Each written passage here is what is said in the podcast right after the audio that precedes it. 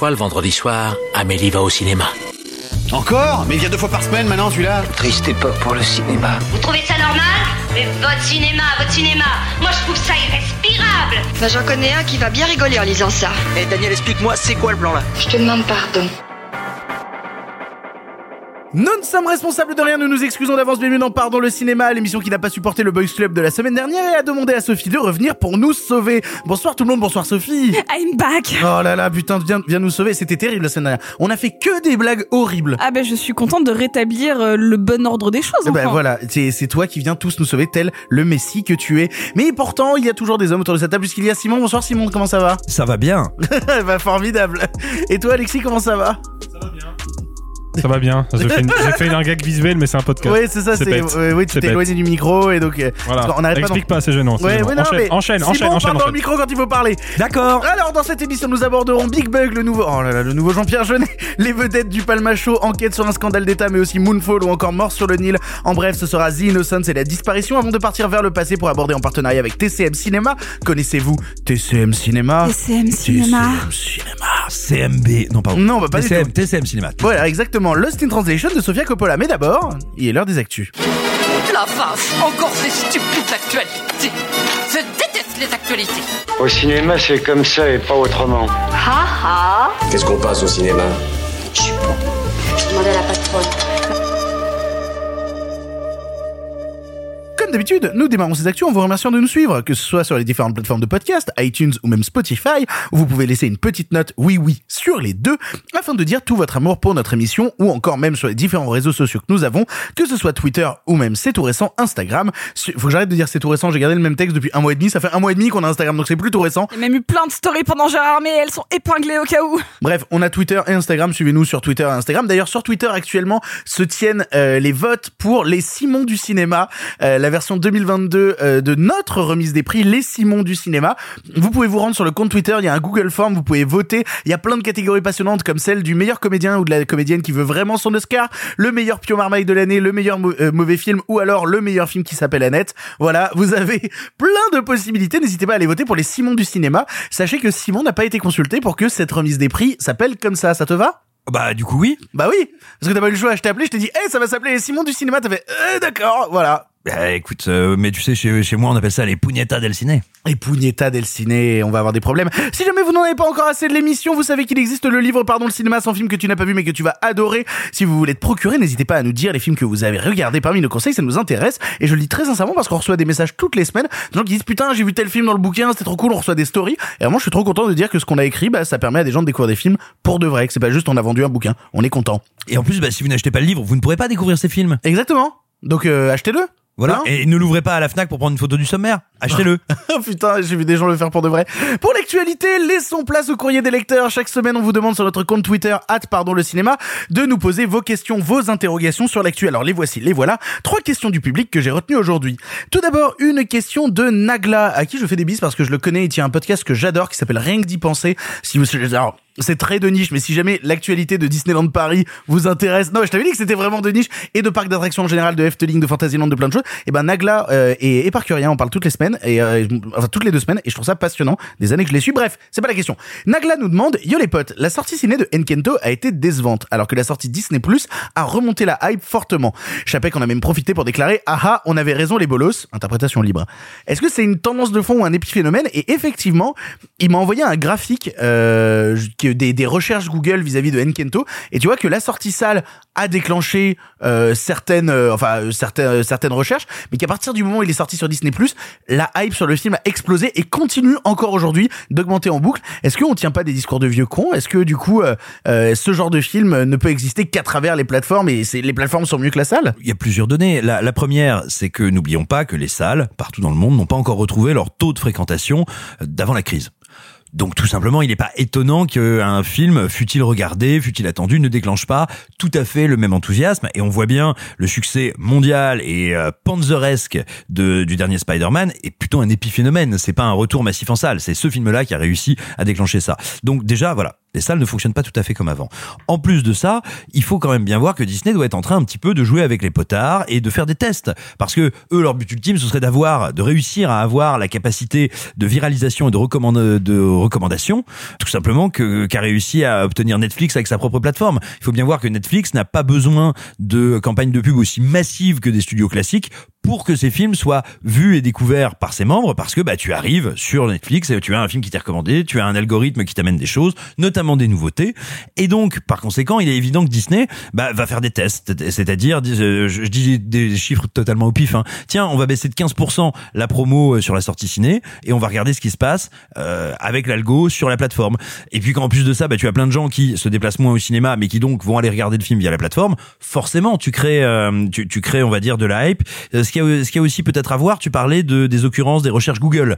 Euh, les recherches Google, ça fonctionne aussi pour les piratages. C'est-à-dire que il n'est pas dit que ça se retranscrive automatiquement, toujours, systématiquement, en surplus de visionnage légal. C'est pas con ça. Alors après moi ce que j'ai vu aussi c'est une vraie explosion de Enkento et il faut le dire parce que des gens euh, aiment ça et moi j'en fais partie et je défendrai ça tout le temps. Il y a une vraie explosion des TikTok sur Enkento. Vraiment pour moi qui consomme énormément de TikTok, il y a une propension de gens qui font des TikTok autour des chansons d'Enkento etc. Et au final le moment où ça a explosé aussi en termes de recherche, c'est le moment où Disney a mis pas mal de chansons de Enkento en ligne et que des gens les ont repris sur TikTok qui on le rappelle est un dans le top 3 des sites les plus consultés au monde.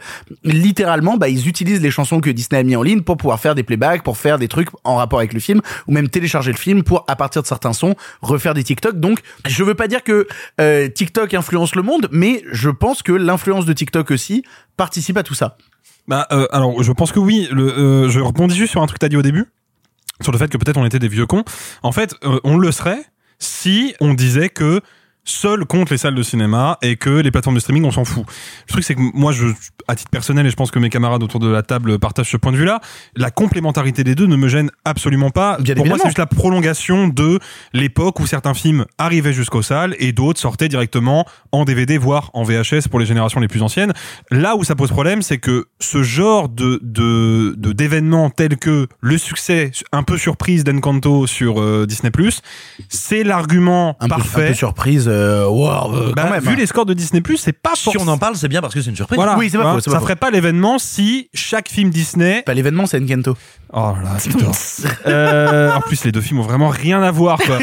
Il y a beaucoup moins d'avortements dans. Ouais, c'est je suis en même... train d'imaginer l'événement mis en musique par Ronda. C'est un Non, je le veux pour de vrai. Un abortion. Bref, oui, donc, euh, donc, donc, euh, bad fœtus. euh, voilà. Plic, ploc. Non, faut couper Cette, ça. Après, cette- cette- tout cette semaine sans moi vous a vraiment ruiné le cerveau. Ouais. Je vous retrouve dans vas- un état je pense que tu vas vite catastrophique, repartir, en fait. Sophie. Euh, Vas-y, essaye non, en fait, le truc, bah oui, non, mais je sais comment reprendre parce que je suis quand même un mec intelligent. Le, le truc, c'est que là où ça me dérange, c'est que ce genre d'événement va être utilisé par Disney pour nous, nous affirmer avec beaucoup d'aplomb que ça y est, la transition est faite et que le public va se désintéresser irrémédiablement de la salle pour lui préférer le streaming. Alors, Et ça, c'est problématique. je pense que ça va être utilisé par Disney, mais pas nécessairement comme ça, parce que ils voient bien, ils constatent que typiquement sur certains produits, comme le Spider-Man, ils ne peuvent pas déclencher autant d'abonnements, autant de fièvre, et donc autant de pognon s'ils le sortaient directement sur leur plateforme. En revanche, on voit bien qu'Encanto est quand même un peu en dessous du niveau moyen du Disney Pixar. Je, je suis pas en train de dire que c'est mauvais. En- en- alors, en termes de qualité, je dis pas, en France, c'est quand même 3 millions d'entrées. Hein. Non, il, y y a- de- il y y a un truc d'adhésion parle- du on parle vraiment public. d'artisanat. hein, de- parle Ah oui, ah du oui, lui-même. voilà. Je parle du film lui-même. Oui, mais parce un que peu en Disney, dessous. euh, la, la période de studio vraiment stylée, euh, elle est finie pour Disney. Il y a, il y a eu une période de, de 2010 à 2017 qui était vraiment passionnante. Et là, en termes de pur artisanat, Disney est en train de se faire rattraper par un De même que. Pixar, dont on a eu d'ailleurs les premières images de Lightyear, qui a l'air absolument formidable. Mais euh, moi, j'a- j'a- j'attends qu'il sorte en salle. Quoi. mais de même que euh, comment dire Netflix produit certains films on va dire un peu au rabais pour faire du flux et, euh, attirer son public mais films qui ne mériteraient pas une sortie salle qui n'intéresseraient pas des gens en salle mais qui peuvent exciter sur la plateforme il va y avoir des productions Disney qui vont être faites pour la plateforme qui ne marcheraient pas ou ne marcheront pas de la même manière en salle parce qu'elles exciteront pas autant le public Moi j'ai une question. Euh, là, les chiffres sur euh, le nombre de visionnages Enkento, il est que pour les États-Unis. Il est, il est. Alors, j'ai pas les chiffres de visionnage. Tout ce que j'ai, c'est les euh, recherches Google, les requêtes Google vis-à-vis d'Enkento, qui ont implosé depuis la sortie Disney+, qui ont fait x3 par rapport à sa sortie salle. Ok, bah justement, euh, je me demande à quel point il y a eu une, une conséquence de sa bonne réception salle. Parce que par exemple, un film comme Lucas, qui n'a eu le droit qu'à euh, qu'à une sortie euh, Disney+, au final a moins d'écho, on va dire, dans les recherches, dans la volonté. Là, est-ce que le fait que d'abord il sorte en salle et qu'il est globalement, même si beaucoup de gens le trouvent un peu en deçà, euh, bah, malgré tout, il a fait parler de lui, il a marché à l'international. En France, nous, on le sait que ça, ça a très bien fonctionné. Est-ce que justement, les gens se sont pas dit, tiens, il y a des gens qui sont allés le voir en salle, bah, peut-être que je l'ai raté, peut-être que ça vaut le coup de le voir. Oui, Est-ce que justement, il n'y a pas cette complémentarité entre les gens qui se sont déplacés, qui ont donné envie aux autres de le voir? Hum, c'est ça. Voilà, euh, c'est tout. Paname influence la la salle influence le monde. Question suivante euh, de Johnny Sins, qui visiblement pas le comédien Johnny Sins, parce que alors il y a quatre personnes qui vont avoir la ref. Euh, vous voyez pas qui est Johnny Sins? Gros acteur porno vénère chauve là. Ah bah non, non, non, moi c'est sûr, je l'ai Bah, pas vu vu. que le hâte du mec euh, c'est Charles Le Tart, je pense que Non, c'est non, pas c'est lui. pas ça du tout, non. Et qui nous demande, David Lynch a rejoint le casting de The Fablesman de Spielberg. On parle de Spielberg, Alexis. On parle de Steven Je finis mon bonbon, je suis à toi dans 30 secondes. Très bien. Étant un film autobiographique et un film où en plus il caste des postes, euh, des potes cinéastes, et ça, ça viendrait pas nous confirmer que ce sera son dernier film. Est-ce que, ça y est, euh, Spielberg est en train de, de faire son genre du ciné et de nous dire au revoir avec The Fablesman? Non. Très Pour bien. deux raisons. Une, une pragmatique et une autre euh, un petit peu plus euh, artistico, prout prout, bref. La première pragmatique, c'est qu'il a déjà parlé de ce qu'il voudrait faire après The Fablemans. En l'occurrence, il a très envie de faire un western. Donc, je pense que Fablemans ne sera pas son testament. Peut-être dans le pire des cas. Il veut vraiment pas faire des films qui font des entrées. Hein. Ah mais on a. mais- Pardon, excuse-moi. Le problème, c'est que d'ordinaire, il fait des entrées avec n'importe quel sujet. Même quand il fait un biopic sur un président américain, euh, Ah, mais vrai, hein. il fait 600 000 entrées France. Donc, faut pas l'oublier ça. Le truc, c'est que je pense que déjà, il a ce projet de western qui lui tient à cœur. Je pense que vu le parcours qu'il a, il arrêtera jamais de tourner, euh, clairement pas. Euh, la deuxième raison, euh, c'est que je pense que Spielberg n'a pas atteint la vieillesse artistique, contrairement à d'autres cinéastes comme Brian De Palma, euh, Francis Ford Coppola un peu aussi, ou Clint Eastwood qui ne sont plus dans le coup ou commencent à ne plus être dans le coup. Lui, il a encore Woody une Allen. espèce de, de Woody Allen. Lui, il a encore une espèce de fraîcheur, une- un caractère juvénile qui est assez extraordinaire à Ah bah, Hollywood. bah, tu regardes West Side Story en termes de vivacité, en termes de rythme, ça, c'est le film d'un jeune, pas même le film d'un- même quelqu'un même euh, même euh, Martin Scorsese hein, qui avait fait le Loup de Wall Street qui était un film d'une jeunesse assez dingue. Bon après il a fait Silence et The Irishman. Donc au bout d'un moment il a accepté qu'il était vieux. Euh, Spielberg lui non toujours pas. Et euh, donc je pense qu'il en est pas à ce stade. Pour ce qui est de David Lynch dans le film euh, moi j'ai vu passer des, des rumeurs. Alors encore une fois ce sont des rumeurs comme quoi peut-être David Lynch allait incarner John Ford donc je sais pas si ça a été débunké ou pas Non, vraiment, c'est ça Euh, moi, Ah, c'est mais ce que parce j'ai vu passer aussi. alors faut savoir anecdote que euh, Spielberg a rencontré John Ford quand il squattait dans les studios de Universal, il me semble, au tout tout début, à l'époque où il n'était pas encore rentré vraiment dans le sérail, il, il zonait dans les studios. La légende voudrait qu'il ait croisé John Ford, qui était euh, encore dans son bureau, même s'il faisait plus rien parce qu'il était très vieux, et qu'il ait discuté euh, 15 minutes avec lui. Donc peut-être que David Lynch incarnera dans une séquence plus ou moins fantasque un John Ford. Ah, mais là, en termes de, de suspension d'incrédulité, euh, me dire euh, David Lynch, euh, c'est John Ford. David Lynch ressemble beaucoup à John Ford. hein. Oui, mais même, il va y avoir un truc, moi, dans mon cerveau, je vais faire, oui, mais c'est David Lynch. Tu vois, vraiment, il va y avoir un... euh, Oui, mais on a tous accepté que Daniel Day-Lewis était Lincoln. Donc bon, C'est pas faux. Euh, Simon, tu voulais dire et, quelque chose et puis juste pour terminer, rappelons que ça n'est pas si exceptionnel que ça de caster des cinéastes pour en faire. Rencontre du troisième type, François Truffaut. Ok. Voilà. Pardon, c'est ce que t'allais dire Bah, non, pourquoi j'aurais dit ça On parlait de Spielberg. Pardon, excuse-moi. Mais non, mais t'inquiète, je t'en prie. Mais voilà, c'est assez. C'était Lino Ventura à la base qui voulait, au passage. Ah oui, je cru que t'allais dire non, c'était Lino Ventura dans Ouais. le film, j'allais te faire non. Et Lino c'est Ventura a dit non. Du coup, il a fait venir Truffaut. Mais c'était Ventura qui voulait. Quelle bonne idée. Oui, absolument. Puis comme ça, on sait tous que Truffaut joue pas bien. They belong here more than we. Ah, il Euh, the Bilouk. Il y a une dernière question, mais c'est euh, alors on, on a fait du tri dans les questions et tout, et c'est Sophie qui a dit j'ai reçu une question sur Instagram et elle est intéressante. Tiens, merci Sophie. La question donc c'est une question de Pestou9 qui nous dit à quoi correspondent les coûts marketing d'un film? Je vois bien la tournée promo, la communication sur les réseaux sociaux, les pubs, mais je comprends pas comment ces coûts peuvent atteindre voire dépasser ceux de la construction même du film. Du coup ma vraie euh, ma vraie question est de savoir ce que contiennent précisément les coûts marketing pour atteindre des montants aussi élevés et dingues. Qu'est-ce que c'est que les coûts marketing? On en parle souvent. Simon. Alors c'est plein de choses, d'ailleurs pas toujours strictement du marketing, ça peut être déjà la mise à, à disposition du film sur un territoire ou sur des territoires, ce que avant lorsqu'on était en en physique, dans le monde de la vérité vraie, ce qu'on appelait des copies, des bobines. Bon, aujourd'hui, ça se fait via des serveurs, via des trucs. Enfin, ce sont des services qui coûtent de l'argent.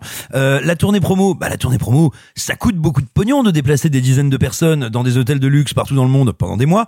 Des euh, spots TV, des bandes annonces, il faut les fabriquer. Il faut payer pour les canaux de diffusion. Ça coûte des sommes somptuaires. Il en va de même pour les publicités Facebook qui ne sont pas cheap. Ne, ne croyez surtout pas ça. Surtout quand vous voulez toucher ce qu'on va appeler de très très grands volumes. Et surtout pour des films sur lesquels ça va s'étaler sur des mois, voire des années. Et enfin, juste pour terminer, attention, quand on dit ça, très souvent, vous remarquerez, on parle des blockbusters parce que évidemment, des films plus modestes n'ont pas le même budget promotionnel. Il faut savoir aussi que chaque pays a un budget marketing qui est donné par le pays de lancement du film. Ah, je savais pas ça. Ouais, c'est inclus. Donc en fait, euh, par exemple, les États-Unis vont dire euh, bon bah euh, je, je dis des sommes au pif, hein, Oui. mais coucou la France, vous avez pour la Ils sortie. disent coucou la France Exactement. Très bien. Coucou France, I give you bah, 100 000 euros pour le la promo marketing et ça pour le coup c'est des vrais chiffres. Hein, je, genre c'est aléatoire et ça ne correspond à aucun film, mais il- ça, c'est aller en France. Bah ça, ça peut en tout cas. C'est euh, ces ordres de grandeur. Elle a pas. re- J'ai fait une blague, personne l'a eu. Je suis désolé. je suis fatiguée. c'est ça. Excuse-moi. Euh, donc du coup, par exemple, on va donner ces 100 000 euros qui vont être divisés entre euh, le service presse qui est le, un- une partie du service marketing, le service marketing pour faire donc en effet les achats de bandes annonces et tout ça, mais tout tout est, est, est sous-divisé.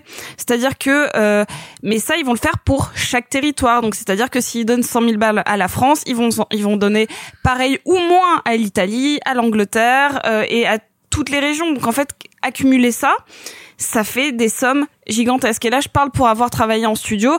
Et sachez que euh, des fois, juste de faire venir des talents, en France, ça peut coûter genre jusqu'à 50 000 balles. Parce que euh, il y a certaines personnalités du cinéma qui ne se déplacent qu'en crew, et pas forcément des crews du film, mais genre leur euh, compagne, leur ami ou quoi que ce soit. Et des fois, faire déplacer trois personnes d'un casting, c'est en fait en faire bah, en faire déplacer 15. Et, euh, et quand t'as le billet d'avion, l'hôtel, le coût de la location du de la chambre pour le junket, la journée presse, etc., c'est énormément d'argent. Puis pareil, créer des projections presse, ça coûte de l'argent aussi parce qu'à chaque fois, il faut louer une salle si elle n'est pas inclue à l'intérieur euh, du studio lui-même en France. Donc, on n'ose pas. Oui, en effet, on, si on pense à un film français, on pense à la tournée province qui est déjà, par exemple, quelque chose d'extrêmement cher. Mais pour chaque territoire, pour un blockbuster, c'est des centaines de milliers d'euros par territoire. Donc en fait, on arrive très vite au million de, au, million qui peut déjà représenter une bonne partie de la somme globale du film. Pour le coup, moi, si je devais donner un exemple concret, j'ai réalisé euh, une, série pour une pour une grosse plateforme il y a, il y a quelques années, et euh, je, je, je crois pas que j'ai le droit euh, de dire euh, les chiffres exacts, donc je ne le dirai pas. Mais dites-vous qu'en gros, si on imagine que le budget de production de la série, donc faire la série, ça a coûté et ben euh, le budget promotion de la série c'était tant fois 3. Donc littéralement, on aurait pu faire trois fois la série avec le budget marketing de la série. C'était hallucinant. J'ai une anecdote aussi, par exemple, si euh, pour souvent c'est pour des plus petits films euh, quand le, le, gros studio n'impose pas une bande annonce internationale. Si la France, par exemple, va faire un, un- une bande annonce pour un film, je sais pas, suédois ou danois, ben les autres territoires peuvent racheter la dite bande annonce à la France. La France peut par exemple se faire des sous parce qu'un autre territoire l'aura racheté. Voilà, ça c'est un- une, une petite subtilité que j'ai appris il y a pas longtemps. Et, mais ce que ça veut dire aussi, c'est qu'effectivement, il est très très courant qu'on fasse du matériel promotionnel différent selon les territoires. Donc vous imaginez Non mais oui, non mais c'est parce que quand on parle, on parle de, de relatif. Ah, qu- quasiment toujours. Amusez-vous à regarder par exemple les, les, les affiches euh, asiatiques par rapport aux affiches euh, américaines ou même françaises. Les affiches Et- japonaises et coréennes sont toujours magnifiques. hein. Ou, ou ne, ne serait-ce pour un exemple un peu plus petit, euh, moi mon compte Instagram euh, préféré de tous les temps, c'est euh, celui de tous les fan art euh, de des films A24. Et en fait, il n'y a pas que des fan art, il y a aussi juste des bandes, des, des, des affiches d'autres pays. Et donc en fait, on se rend compte que pour je sais pas The Green Knight qui n'est même pas sorti en salle en France, bah il y a eu 5 6 7 affiches faites par des professionnels qui ont été payés pour les faire et en fait, si on, on, on met tout ça bout à bout, ça fait des sommes gigantesques. Plus toutes les personnes qui bossent sur le film à chaque fois qu'il faut payer aussi quoi. Oui, oui, oui. Avant d'attaquer les films du présent, comme chaque semaine, c'est l'heure de l'édito de la semaine, édito carte blanche, vous appelez ça comme vous voulez. Chaque semaine, un chroniqueur a la possibilité de parler du sujet qui l'intéresse sans restriction, son envie du moment, le truc qui lui tient à cœur. Cela peut avoir un lien avec l'actualité ou non, qu'importe tant que le chroniqueur peut s'exprimer librement sur ce qu'il ou elle désire.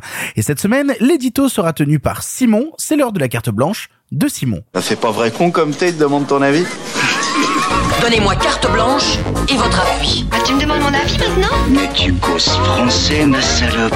Je ne le cause pas, je le parle. Mais vous m'aviez donné carte blanche. C'est ma raison de plus pour faire attention.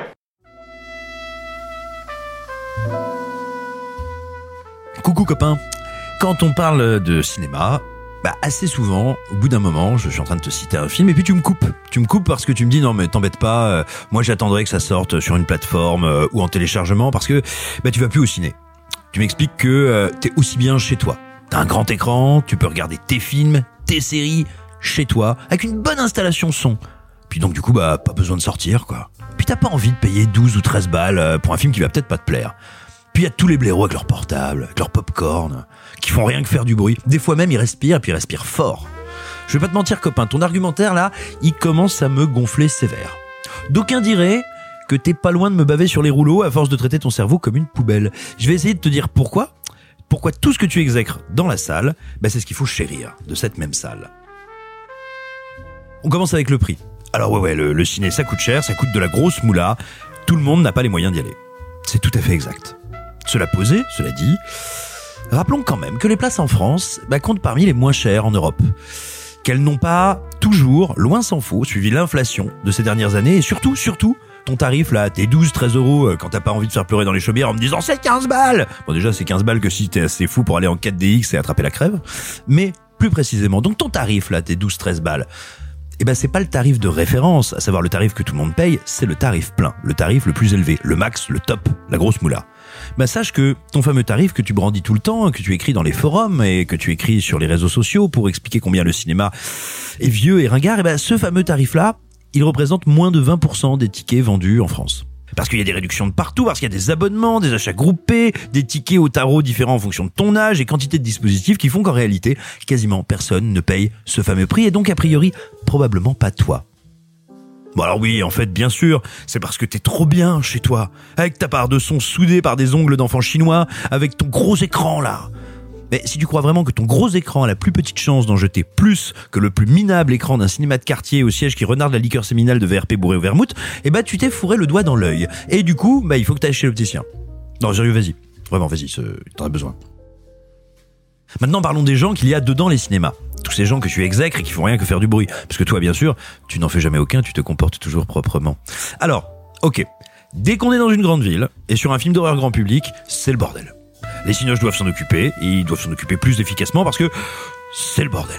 Après, je dis ça, je dis rien, mais on a trouvé un moyen de réunir des tétrachiers de teubés de leur plein gré dans des espaces clos. Bon, alors si quelqu'un égare un sandwich au phosphore blanc, on peut peut-être faire d'une pierre deux coups. Et puis, euh, non, parce que je l'admets volontiers, hein, une avant-première au Grand Rex, c'est quand même un truc, hein, c'est, c'est compliqué, c'est le Vietnam. C'est à te donner envie euh, d'accorder des divorces entre des têtes et des épaules. Bon, je reprends. Le cinéma, c'est super, mais quand la force Barkhane revient du Mali, les gars, si vous pouvez faire un arrêt rapide devant le grand large, juste pour élaguer un peu dans les rangs, c'est tip top je me fous de toi. Parce que c'est bien les gens, en fait. Être au milieu d'un collectif, bah c'est comme l'eau. On avait tellement perdu l'habitude qu'on avait oublié que c'était cool et que ça rend le pastis rigolo. Et puis bah ça tend à se raréfier d'être avec des gens. Parce qu'on sort de deux années qui, niveau vie en commun, auront été plus tendus qu'un string d'influenceurs rillettes et margarine, mais surtout, surtout, parce que notre société libérale et capitaliste nous trouve plus rentables seuls qu'unis. C'est vrai dans tous les domaines de nos existences. Du travail, au loisir, partout, tout le temps. On individue et on particularise les expériences parce qu'on exploite plus facilement des individus que des groupes constitués.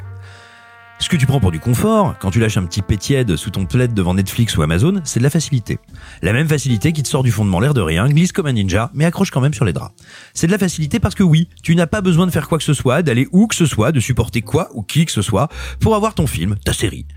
Aucune chance de te faire enquiquiner, aucune chance de te prendre la tête, aucune chance de rencontrer qui que ce soit. Tu vas pouvoir débrancher ton cerveau, ou plus exactement, laisser quantité de petites saloperies se brancher dessus pub, notifications, recommandations, messages, appels, chat, Discord, algo, sur ton salon, dans la position du losdius constipé, tout ce que le monde contient de distractions, de micro-sollicitations et de hold-up de ton attention est à portée de synapse.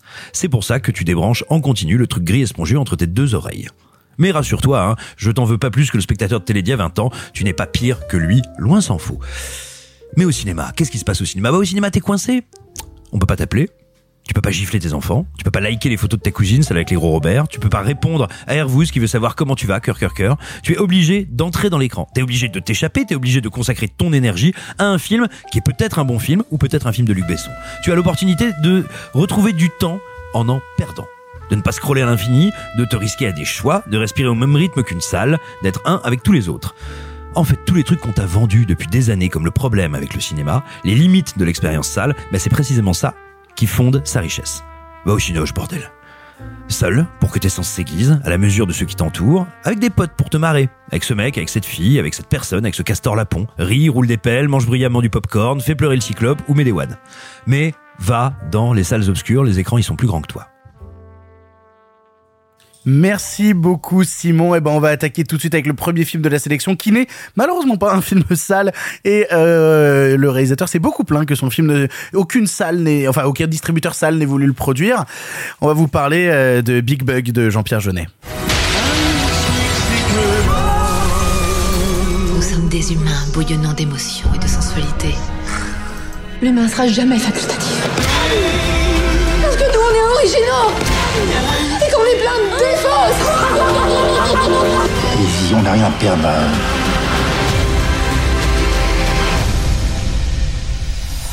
On se relève. Tu sais comme je fume sous le soleil de ton regard. C'est juste un godemiché bourré d'électronique. Big Bug est le dernier long métrage de Jean-Pierre Jeunet sorti directement sur Netflix, 9 ans après l'extravagant voyage du jeune et prodigieux T.S. Pivette. Ici, Jeunet est de retour en France pour nous plonger dans un monde futuriste où plusieurs personnes d'un quartier résidentiel se retrouvent enfermées à domicile, protégées par leurs robots domestiques, alors qu'à l'extérieur, la révolte des machines gronde. On l'a tous vu ici et c'est Simon qui commence. Simon, tu avais hâte de voir le nouveau Jean-Pierre Jeunet, qu'en as-tu pensé? Tant de choses, et si peu. Euh, le, le, cinéma de Jean-Pierre Jeunet, euh, il y a certains de ses films que j'aime beaucoup, voire énormément, d'autres moins, mais c'est un cinéaste dont je suis toujours curieux parce qu'il y a toujours eu chez lui euh, des univers extrêmement marqués, un désir de créativité et d'excellence technique. En fait, je dirais, c'est quelqu'un, alors qui a parfois et parfois de manière extrêmement brutale, voire assez veule, était caricaturé comme quelqu'un qui dirait en substance c'était mieux avant. C'est ce qui lui a été reproché au moment d'Amélie Poulain de manière assez injuste, je trouve. Mais en revanche, c'était quelqu'un qui allait toujours de l'avant, qui était véritablement dans la prospective et une prospective enthousiaste, dans les moyens de faire du cinéma. Euh, je me souviens, moi, enfant, j'ai été euh, fasciné par la Cité des Enfants Perdus et par les avancées technologiques, les trouvailles matérielles, plastiques, on va dire un véritable artisanat du cinéma qui était un artisanat qui allait de l'avant et qui était créatif. C'est-à-dire qu'on avait à la fois quelqu'un qui regardait un peu en arrière, qui avait des univers qu'on pourrait qualifier de surannés ou pour lesquels il y avait un, un élan pour le passé, mais qui pour les raconter, se mettait à l'heure de son époque et ça donnait un mélange assez passionnant et qui justement me semble me semblait ne pas pouvoir être qualifié en aucune manière de réactionnaire ou de passéiste. Et là, il se passe un truc terrible dans ce film, c'est que c'est à la fois un film, un authentique film de vieux con qui dit euh, la technologie, vos réseaux, vos IA, tous vos machins, là c'est nul, ça vous rend tout seul et puis vous êtes dans des trucs euh, euh, vachement hygiénistes et c'est horrible. Enfin un discours en fait qui est d'un simplisme ahurissant sur la technologie et notre rapport à la technologie, mais pourquoi pas? Et là, là où par contre ça ne peut plus fonctionner, c'est qu'en revanche, artistiquement et techniquement, c'est d'une pauvreté mais sidérante. Même quand il y a des plans compliqués, des mouvements d'appareil, quand ils tentent de gérer l'espace eh ben, il y a souvent, à mon sens, d'énormes problèmes de, de dramaturgie, de scénographie. Il y a des choix techniques, il y a quelques trucs intéressants. Tout ce qui fait autour du personnage de, de Claude Perron est plutôt techniquement assez sympa. Il y a le personnage d'Einstein qui est un, un androïde où il y a de très très belles choses. C'est la meilleure chose du film, le personnage d'Einstein. Hein. Oui, encore une fois, des choses assez artisanales, mais globalement, euh, visuellement c'est hideux. On sent qu'il voudrait il voudrait en fait rendre hommage ou retravailler enfin rendre hommage c'est peut-être pas le terme mais retravailler la geste de comment on se représentait le futur dans les années 60 quelle était l'image de euh, de la vie de la ménagère euh, en l'an 2000 tel que pensé par les années 60 mais fait avec un cinéma euh, que je trouve très pauvre dans ses moyens esthétiques et en fait du coup ça ne fonctionne pas. C'est-à-dire que euh, c'est ça devient non pas un cinéma de type qui râle on fait des, films merveilleux en râlant ça devient un cinéma de vieux con et ça et ça c'est vraiment désolant à voir. Je trouve que en plus de ça j'ai un énorme problème c'est la première fois que j'ai l'impression qu'il n'aime pas ces personnages. Il y a toujours eu dans les films de Jeunet des personnages positifs des personnages négatifs des personnages qu'on tense un peu qu'on moque un peu mais d'autres avec lesquels on est en pure empathie. Et là moi je, à part éventuellement les deux ados et il y en a au moins un des deux qui est imblairable et la deuxième elle en prend pour son grade quelquefois. Euh, globalement, j'ai l'impression qu'il est, qu'il vomit tous ces personnages et, et c'est quand même très problématique. C'est-à-dire que je n'ai rien à quoi me raccrocher dans le film. Il y a, y a jamais que, que Claude Perron parce que elle, on va dire, elle y va tellement à fond qu'elle épouse l'absurdité de son personnage, de son rôle d'androïde qui se pose des questions, euh, des, questions sur l'humanité et que autour d'elle il y a quelques petites idées, encore une fois, de maquillage, d'effets spéciaux qui sont marrantes. Mais je n'ai jamais que ça dans le film. J'ai vraiment l'impression, et, je sais que c'est pas le cas. Hein, attention, je suis pas en train d'affirmer ça, mais on pourrait croire que c'est quelqu'un qui n'a jamais vu, lu ou aimé la science-fiction qui essaye d'en faire. C'est évidemment pas le cas quand on parle de Jeunet, je le sais bien, mais c'est d'autant plus désolant. Eh ben, je suis euh, assez en accord avec toi. Euh, en fait, moi, ce qui m'emmerde, c'est que je crois que j'aime quasiment tout Jeunet. C'est-à-dire que je l'aime chez Caro et, dans l'échange qu'il avait avec lui. Je l'aime quand il a fait Amélie Poulain et, et qui m'a ému avec Amélie Poulain. Il y a encore des scènes aujourd'hui avec la musique de Yann tout qui m'emporte, qui juste à l'évocation de cette scène peut me faire pleurer. Et un long dimanche de fiançailles, c'est pareil. Je le défendais même un peu à l'époque de Mickey Mac et Tia Larigo, alors que je trouvais qu'il commençait à parodier un peu son style. Bah, il y avait encore des choses qui m'intéressaient à l'intérieur. Et là, on attend pendant 9 ans, on attend pendant 9 ans un nouveau Jean-Pierre Jeunet. On attend le nouveau concept étonnant de Jean-Pierre Jeunet. Et il a un concept très étonnant dans son film, c'est qu'il a réussi à faire un film où il n'y a pas de rythme. C'est-à-dire que c'est- c'est c'est pas euh, j'ai souvent tendance à dire qu'il n'y a pas de rythme pour euh, signifier que c'est un film lent, ça fait quoi que ce soit. Non, c'est un film qui n'avance jamais. C'est un film qui fait du surplace. C'est un film qui ne possède pas intrinsèquement une notion de rythme. Il y a même pas l'idée de le rythme est trop long. Il n'y en a pas. Même à l'intérieur même des scènes, c'est-à-dire qu'on ne comprend pas où elles vont. Exact- exactement. Et alors, elle, justement, et tout le problème, il y a aussi de comédiens que j'ai l'impression de voir en total roue libre en, per- en permanence. Il y a notamment un comédien que j'adore dans le film, qui est Youssef Hd, qui est quelqu'un que j'aime énormément. Et je comprends pas pourquoi dans le film, il force son accent comme ça. C'est-à-dire que je pense aussi que c'est, ça vient d'une lourdeur dans l'écriture du film, dans l'écriture des dialogues qui tiennent jamais.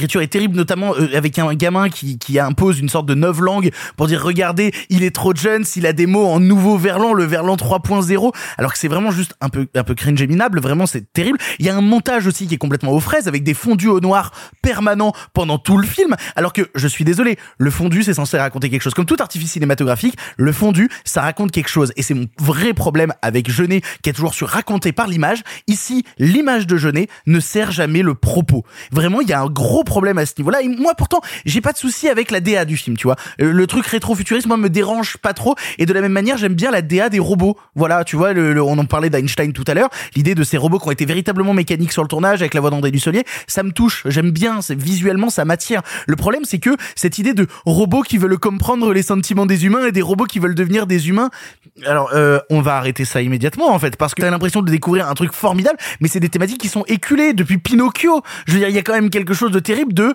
je n'ai tellement rien à inventer que je vais euh, essayer de réactualiser les mythes fondateurs, mais que je n'ai rien à faire de ces mythes fondateurs, je n'ai rien à apporter à ces mythes fondateurs. Je trouve ça absolument terrible. Et de la même manière, il y a des trucs que j'aime bien. Par exemple, je trouve que Levental en robot Ionix, il me terrifie. Il me terrifie. A- Tout ce qui a attrait au robot me terrifie dans le film. Mais du coup, je me dis, je n'ai arrête de faire des humains si tu les méprises tant, fais que des robots. Les robots ont l'air de te passionner. Mais et puis enfin et pour rebondir sur ce que tu dis, boing. Il y a moi il y a un truc qui me frappe, tu vois, c'est qu'il y a quelques mois maintenant, on a découvert Belle de Mamoru Osoda, qui ne parle certes pas des robots, mais qui parle de la modernité, des réseaux sociaux, on va dire de plein de problématiques qui sont quand même afférentes à celles à celles qu'on voit dans, dans le film de Jeunet. Et ce qui est passionnant dans Belle, c'est qu'il te dit oui, il y a plein de problèmes, oui, il y a plein de perversions qui sont liées à ça, mais les gens de bien, les gens de bonne volonté peuvent y trouver de la grâce et de la beauté. C'est-à-dire qu'il y a une volonté de penser autrement qu'en termes de bon, mauvais. Et le film de Jeunet là-dessus a 30 ans de retard. Oui, mais le problème c'est que pour faire ça dans un film, euh, Simon, il faut des enjeux. Et le problème c'est que il y a pas d'enjeu dans Big Boy. Si, il y a deux enjeux dans le film, c'est est-ce qu'on va réussir à allumer la clim et est-ce qu'on va réussir à baiser? C'est tout. Les deux seules volontés des personnages dans le film, à part les robots que j'exclus parce que les robots c'est euh, je me demande ce que ressentent les humains, ta gueule Pinocchio. Vraiment, les enjeux c'est est-ce qu'on va réussir à allumer la clim, est-ce qu'on va réussir à ken? C'est tout. C'est d'une tristesse absolue. C'est Orny the movie. Vraiment, je trouve ça absolument terrible. Il y a des caméos qui sont ultra mal foutus où tu vas avoir des apparitions de Dominique Pignon sur un plan, tu vas avoir des trucs comme ça, vraiment qui me rendent juste triste en fait. Je trouve ça terrible et je trouve ça en plus même quasiment réac à plein d'aspects. C'est-à-dire que les fans de technologie qui vont dire à un moment oui mais regardez Hitler il était végétarien et tout blabla. Il y a ce genre de comparaisons qui sont d'une lourdeur absolue. C'est quand même un film où les robots veulent brûler les livres. Wink wink. Oh là là, entre ça et le rapport à la technologie, j'ai vraiment l'impression qu'il me dit bah oui, la nouvelle technologie, les robots, c'est quasiment le nazisme. Et ben je suis désolé Jean-Pierre Jeunet mais euh, ton film veut voir le futur et pourtant il regarde que le passé. Alexis. Euh, moi, je suis triste.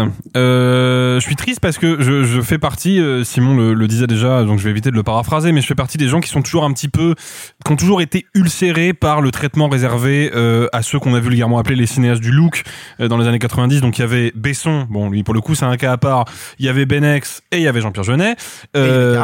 Et il y avait Léos Carax, même si Léos Carax est quand même assez rapidement tombé dans les bonnes grâces d'une partie de la critique. Mais il y a eu ce, ce, ce- cette espèce espèce de d'étiquette euh, posée avec mépris sur ces sur ces cinéastes là pour dire que c'était des cinéastes publicitaires qui faisaient du du marketing visuel qui n'avaient rien à raconter alors qu'en fait c'était des découvreurs de forme.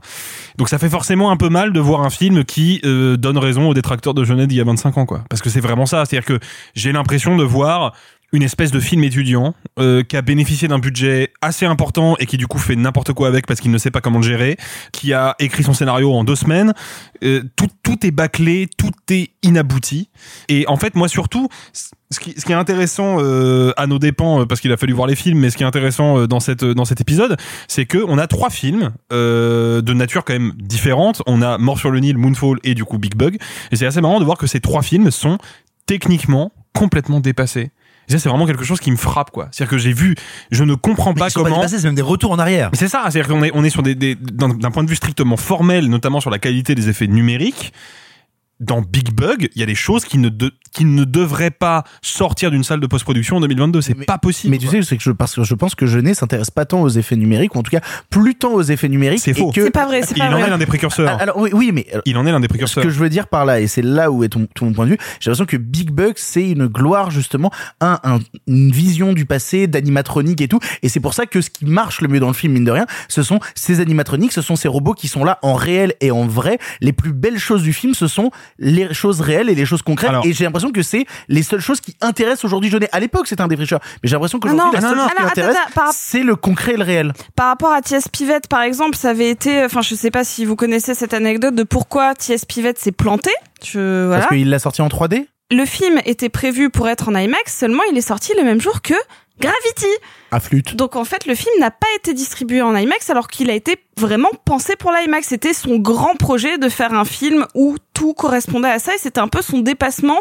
Euh, c'est pour ça qu'il en a fait un road trip avec des grands espaces pour que ça puisse en mettre littéralement plein la vue à ses spectateurs et les faire voyager. Et en fait, c'est pour ça que le film s'est planté et que notamment, je pense qu'il n'a pas fait de film depuis. Surtout, moi, je- euh, là où je, où je suis pas d'accord avec toi, autant je suis d'accord sur le cas de Tim Burton, par exemple. Tim Burton, c'est un cinéaste qui est né euh, avec euh, vraiment le- l'aspect organique du cinéma et qui ne sait pas utiliser les effets spéciaux numériques. Il ne sait pas faire. Jeunet, non seulement en tant que cinéaste, il est né dans le numérique, mais en plus de ça, il est passionné par ça depuis le début.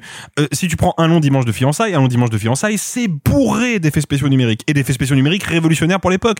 Et il y a vraiment chez lui un enthousiasme pour ça. Je pense juste que Non, mais je te parle pas de politique des auteurs, je te parle pas de, Non, le, mais- re- de le remettre en question par rapport à l'entièreté de sa filmographie. Je te dis juste que là, dans ce film-là, j'ai l'impression que le seul truc qui le passionne, c'est le concret, c'est le retour non, en moi je arrière. pense que le je pense que le constat est plus dramatique que ça et je parlais tout à l'heure des cinéastes qui ne sont plus dans le coup euh, quand on parlait de Spielberg tout à l'heure. Jeunet, ça fait 9 ans qu'il a pas fait de film. Je pense très honnêtement qu'il est cramé. Je le dis, je pense qu'il est cramé. Je pense qu'il ne qu'il n'est plus en mesure de réaliser un bon film. Là, tout de suite maintenant, il est plus capable de le faire. Surtout quand il le fait pour Netflix, qui, on le sait depuis longtemps, sont les premiers à donner carte blanche aux cinéastes sans les encadrer et sans se comporter comme des producteurs, ce qui donne des sorties de pistes comme The Five Bloods à une certaine époque ou euh, Alors là, là c'est quand euh, même Big Bug euh, maintenant. C'est quand même produit, c'est coproduit par Richard Grandpierre des Squad, donc il y a de la production et il y a des producteurs derrière. C'est pas un film où tu pourrais dire c'est euh, Netflix qui laisse en roue libre. Il y a quand même la production de Grandpierre et des Squad euh, derrière. Mais quelle Alors, est leur marge de manœuvre? On n'en Ah, sait rien de ça en fait, ah, tu bah, vois. euh, ça, ça, j'en sais rien. Je te dis juste qu'il y a une prod, il y a une vraie prod. et Il y a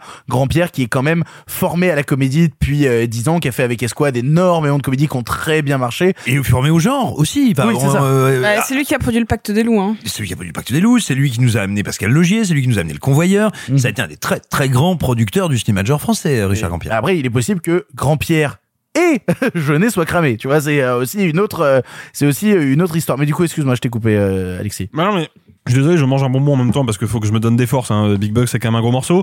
Moi, en fait, euh, je vais être très honnête. Il y a, y a un truc que je sauverais du film, et je pense que je vais finir mon avis sur le film là-dessus parce que j'ai quand même envie de ramener un petit peu de positif.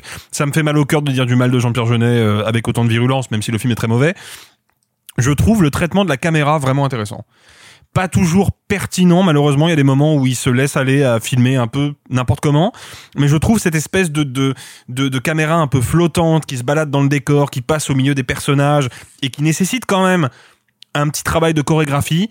C'est, c'est pas toujours dégueulasse. Il y a des moments où c'est un peu forcé et un peu ridicule. Il y a des moments où ça fonctionne bien, notamment quand il filme Claude Perron qui se balade dans la maison, par exemple. Là, il y a, je retrouve un tout petit peu de la fibre de Jeunet que j'aime bien. C'est pas suffisant pour sauver le film, mais c'est toujours ça de prix, quoi. Bah tu vois, moi ce qui m'embête, c'est qu'ils utilisent cette caméra pour faire euh, une sorte de propagande Netflix où la chambre de la gamine qui s'appelle Nina et où on met des gros N rouges J'ai repéré de au milieu de la chambre de la gamine, c'est quand même terrible. Est-ce que ça me vient sur le moment là? Hypothèse. Est-ce que Big Bug n'est pas un grand film pirate incompris?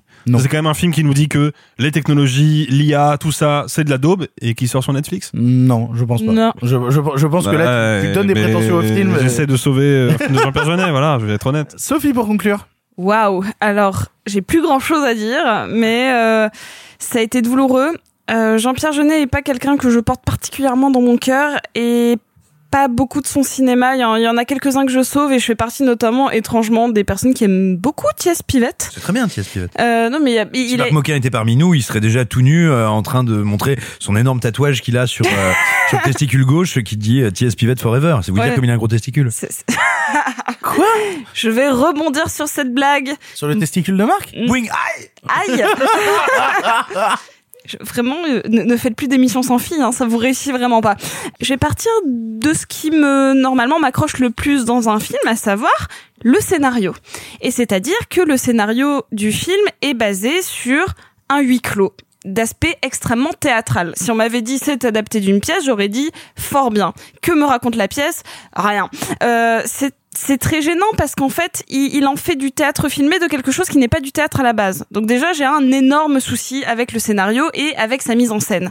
Parce que, en effet, bloquer des personnages euh, qui ont presque un côté, euh, j'ai envie de dire, vaudeville dans, euh, dans, dans qui...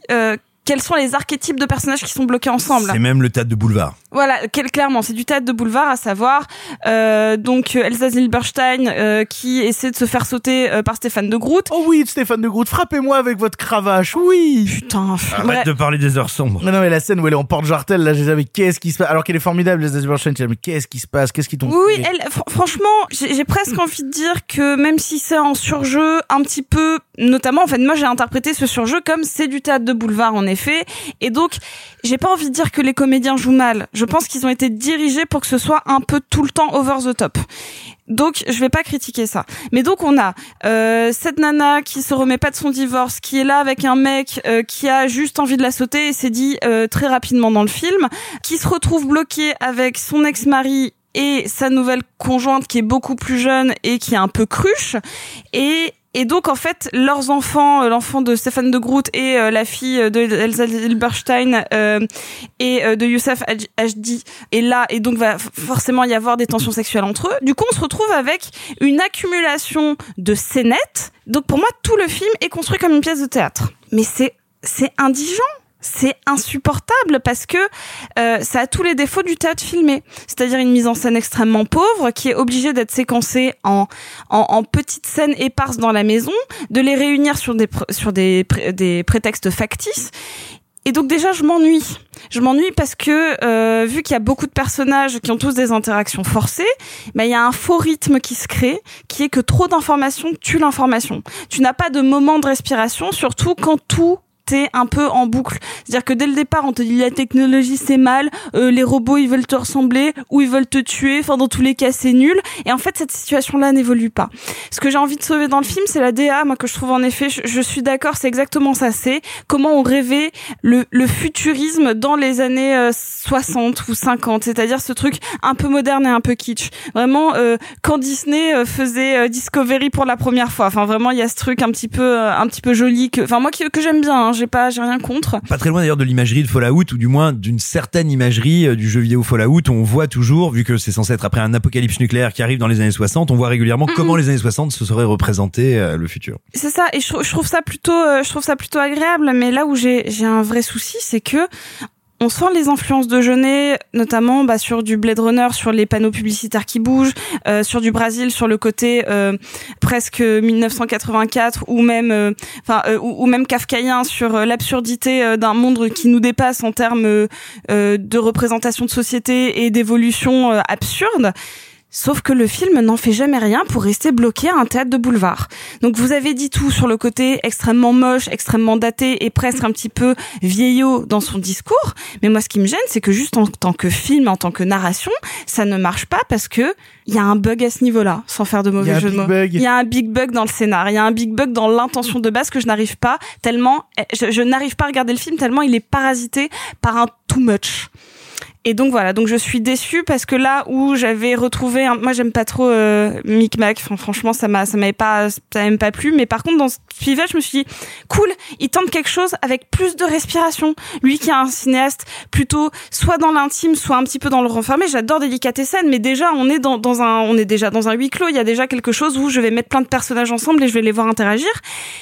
Et là, ben, je, je je retrouve ces ces, ces penchants là, alors qu'avec Spivette, il me donnait l'impression d'aller ailleurs.